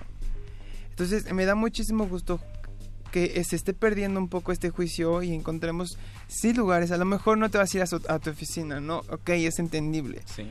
Pero sí puedes ahora a lo mejor irte un miércoles a ver bailar Vogue y vestirte la manera en la que te quieras vestir en un ratito. Entonces, de verdad a mí me da muchísimo gusto que estos lugares estén abriendo, que estemos llegando a más puntos y más eh, mentes abiertas. Esto ocurre también en tu caso, Curi, es decir, eh, ¿cómo, ¿cómo no temer a la industria, ¿no? A no vender, porque como dice Víctor, finalmente, pues, pues estudias algo o te dedicas a algo para vivir de ello, ¿no? Entonces, ¿cómo luchar en contra de, de lo que te dice, no las revistas de moda, sino lo que decíamos, ¿no? Sino Televisa, el programa de la mañana, eh, esta corriente de artistas, entre comillas, ¿no? Sí, pues se trata eh, también de tener esa postura eh, como desde el principio, o al menos hacerla muy clara con... eh, sobre todo ahora que uno puede eh, externar su mensaje a través de las redes sociales y de forma muy instantánea, siento que es importante eh, hacerlo claro, tal vez no hacerlo de forma tan directa, pero que se note, ¿no? Que no estás haciendo cosas para, pues para la gente como el mainstream, como lo que se vende en todas las tiendas, lo que ves en la calle normalmente, ¿no? Y bueno, por ejemplo, al menos en mi caso, eh, hay veces en que me desaparezco por completo de las redes. Eh, me tardo mucho haciendo la ropa que hago y por lo mismo de cómo lo hago y la misma satisfacción que me trae hacerla así, es que he renunciado a cosas como presentar cosas por temporada, eh, usar modelos, eh, lo que decíamos de usar modelos hombres para ropa de hombre, mujeres para... Este, y bueno, eh, hablando de los modelos, por cierto, eh, creo que es importante mencionar que la cultura queer, al menos aquí en, en, la Ciudad de México, eh, aunque no quieras, te envuelve de, de personas que ni te imaginabas, ¿no? Este, y eso me ha pasado, incluso que les digo si puedo usarlos de modelo. Diversidad de cuerpos y diversidad de mentalidades Así es. ¿no? y de sexualidades también. En el caso de tus modelos, Víctor, eh, ¿cómo- ¿cómo, ¿cómo rompes ese, ese paradigma? A mí me conflictúa mucho el hecho de que tengan que ser rubios y altos. Delgados. Pues no delgados, sino más bien marcados, Marcados. ¿no? O sea, me encanta, por ejemplo, de verdad, eh, siempre me, me gustaron los niños flacos, altos, panzones, eh, tatuados. O sea, siempre caí como en este, en este físico que no era perfecto al final del día, era un cuerpo normal. Y trato siempre de usar cuando, cuando tomo fotografías de este tipo de cuerpos. Sí, sigue habiendo comentarios de ¿por qué no usas modelos profesionales? ¿Por qué no? Que espérate, espérate, o sea, no significa que no sean profesionales, vamos a aclarar eso, más bien no es el cuerpo que tú pi- piensas ver como todas las revistas, es un cuerpo real, son personas reales. Y no estoy diciendo géneros, no son mujeres, no, no, no, no, no. Es eh, una... He usado drag queens en, mis, en las fotos y me encanta que hay gente que me dice, oye, la niña, y yo, jajaja, si, se, o sea, si supieran que son hombres, les daría el infarto. Pero me da muchísimo gusto esta apertura que por lo menos a mí eh, se me está dando de tomar fotos, no a un género, no a, no, no, no, o sea, a personas. A personas que deciden trasvestirse, que deciden ser, que deciden... Eso es muy bonito, pero pues les llegas a menos personas que si tomaras fotos con un hombre eh, eh, con ojos claros y bronceado, y- o sea, es un poco difícil, pues. Y en este y en ese sentido hay un deseo de transgredir lo que se proyecta como sexual, erótico, cachondo en el cuerpo, es decir, ustedes fij- se fijan en marcar algo que, eh, que les pueda parecer erótico, que les pueda parecer sensual, aunque lo consensuado no sea eso. ¿Cómo es en tu caso? Mm, no, en mi caso siento que no es ropa para nada, este, como con intención como De manifestar de manifestar sensualidad. ajá. Em, no sé, en realidad ni siquiera lo había pensado tanto así. Eh, pero bueno, lo que yo hago eh, con la ropa es más que nada, este,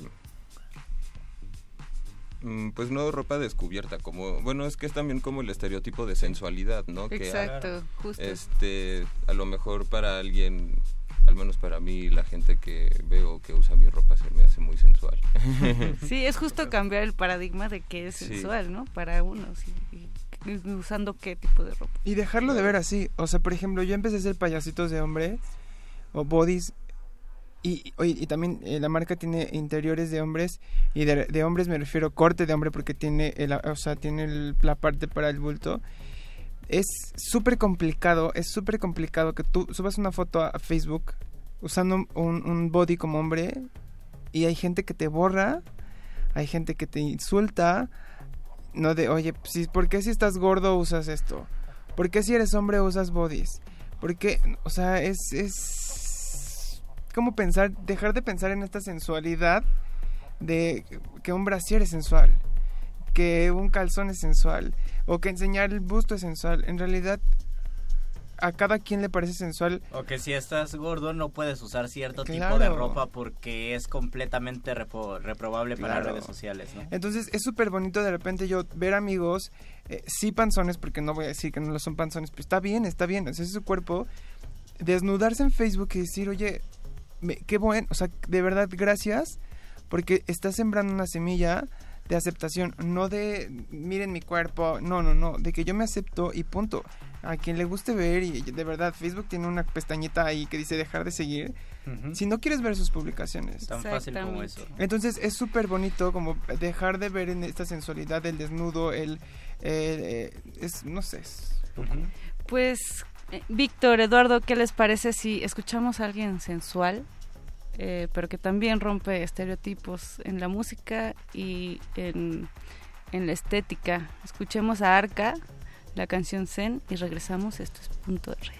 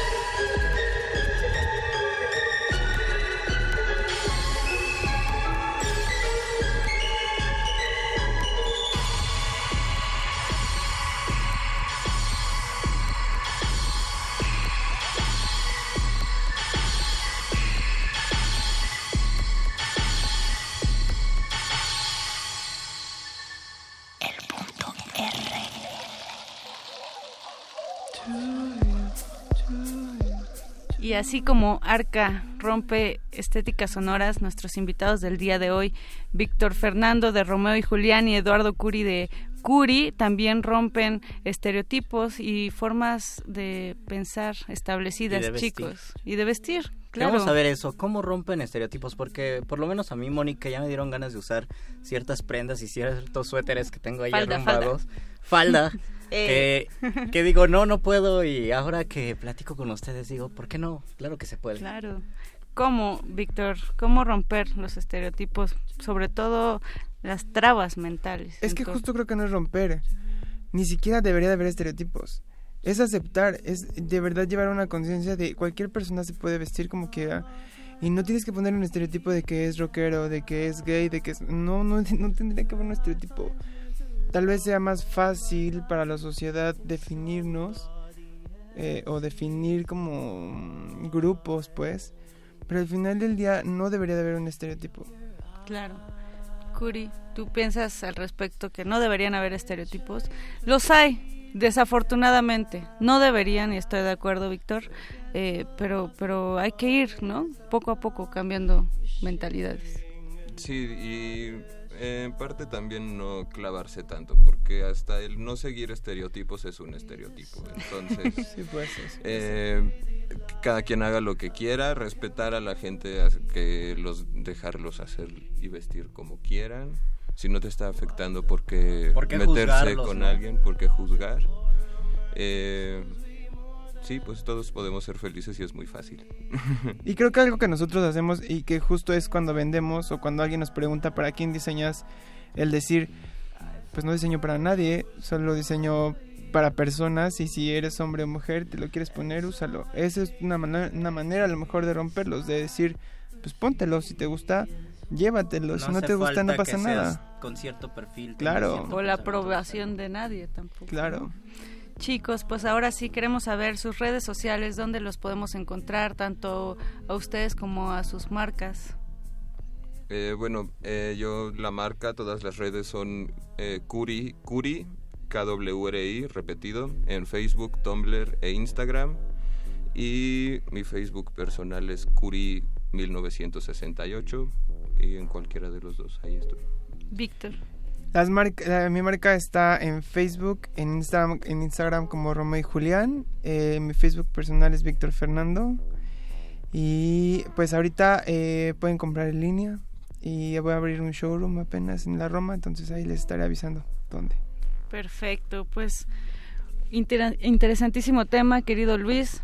Es Vámonos momento de con las reflexiones es momento que de reflexionar, de vestirnos, desvestirnos y transvestirnos. Eso es todo. Esto es punto R. Luis Nos- Flores. Mónica Zarrosa, me despido de ti, eh, también de Curi y de Víctor. Muchísimas gracias por haber venido, de verdad.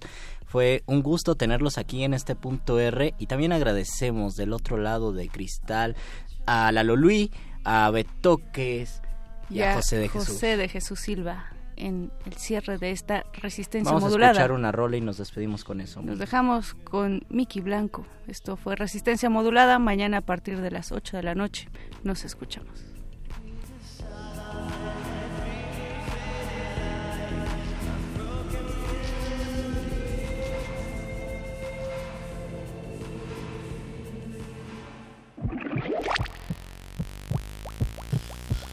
La estimulación sonora ha sido eficiente.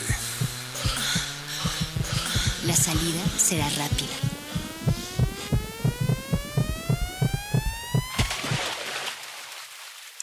Vuelve cuando quieras volver a escucharte. El punto R. El, el- punto R.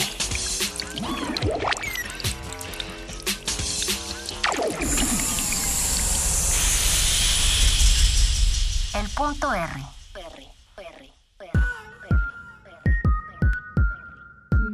Matrix Man. What's up, Papa Donna? It's Top Mama, it's Blanca, it's hot and bothered. No drama, straight to your dome, no trauma. I'm hip hop, some summer dogs, choking shit out. Don't matter your clout or what you about. We dead slick snitches, you Donnie Brascos, I see you. Believe me, infiltrating on the dime, you bluffing, bitch, I'm making mine. Shaking, bake chickens, clipping wings on pigeons. You my disciple now, and it's that new religion. Father Blanco for the thrill of your life. You see that white light, I know it's blind, right? Follow, follow, follow, follow me down that rabbit hole. Shit so deep, I'm feeling special. I'm like shit so deep, I'm feeling special. Follow, follow, follow, follow me down that rabbit hole. Shit so deep, I'm feeling special. I'm like shit so deep, I'm feeling special. Yo, who got the summer's eve? I'm about to douche these bitches, make you a punchline in my joke. Lenny Bruce, you nigga, poop scoop, dump on your stoop. With the poodle curl, these rap niggas bow me down like little girls. Why the chicken cross the road? You mean that chicken had hope? Keep that bitty cross the street before her face on my feet. Last night's beef aid and ballroom scene queens will rock you. You fuck one of them, your ass is getting dipped in clock boo. Stop watching you. Houdini's in the cut. I got the city pounds on red alerts ready to gas you mutt. I feel caught out here alone, but I can't let it get the best of me. Nobody schools you on how to do you. What you do ain't got no legacy. I pray to thee, Godmother, keep my words sincere. King pen on these men. Show these girls no fear. Let me dominate on every hating motherfucker watching. Let me dominate on every basic bitch that try to stop me. Follow, follow, follow, follow me down that rabbit hole. Shit so deep, I'm feeling special. I'm like shit so deep, I'm feeling special. Follow, follow.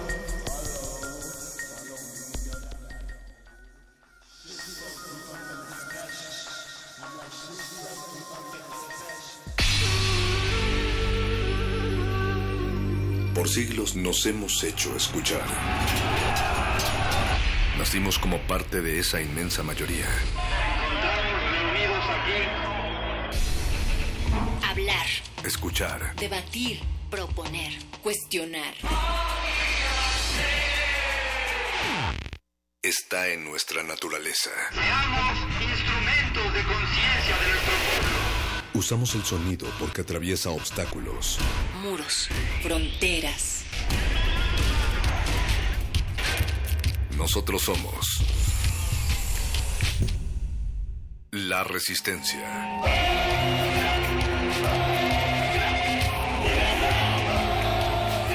Resistencia modulada.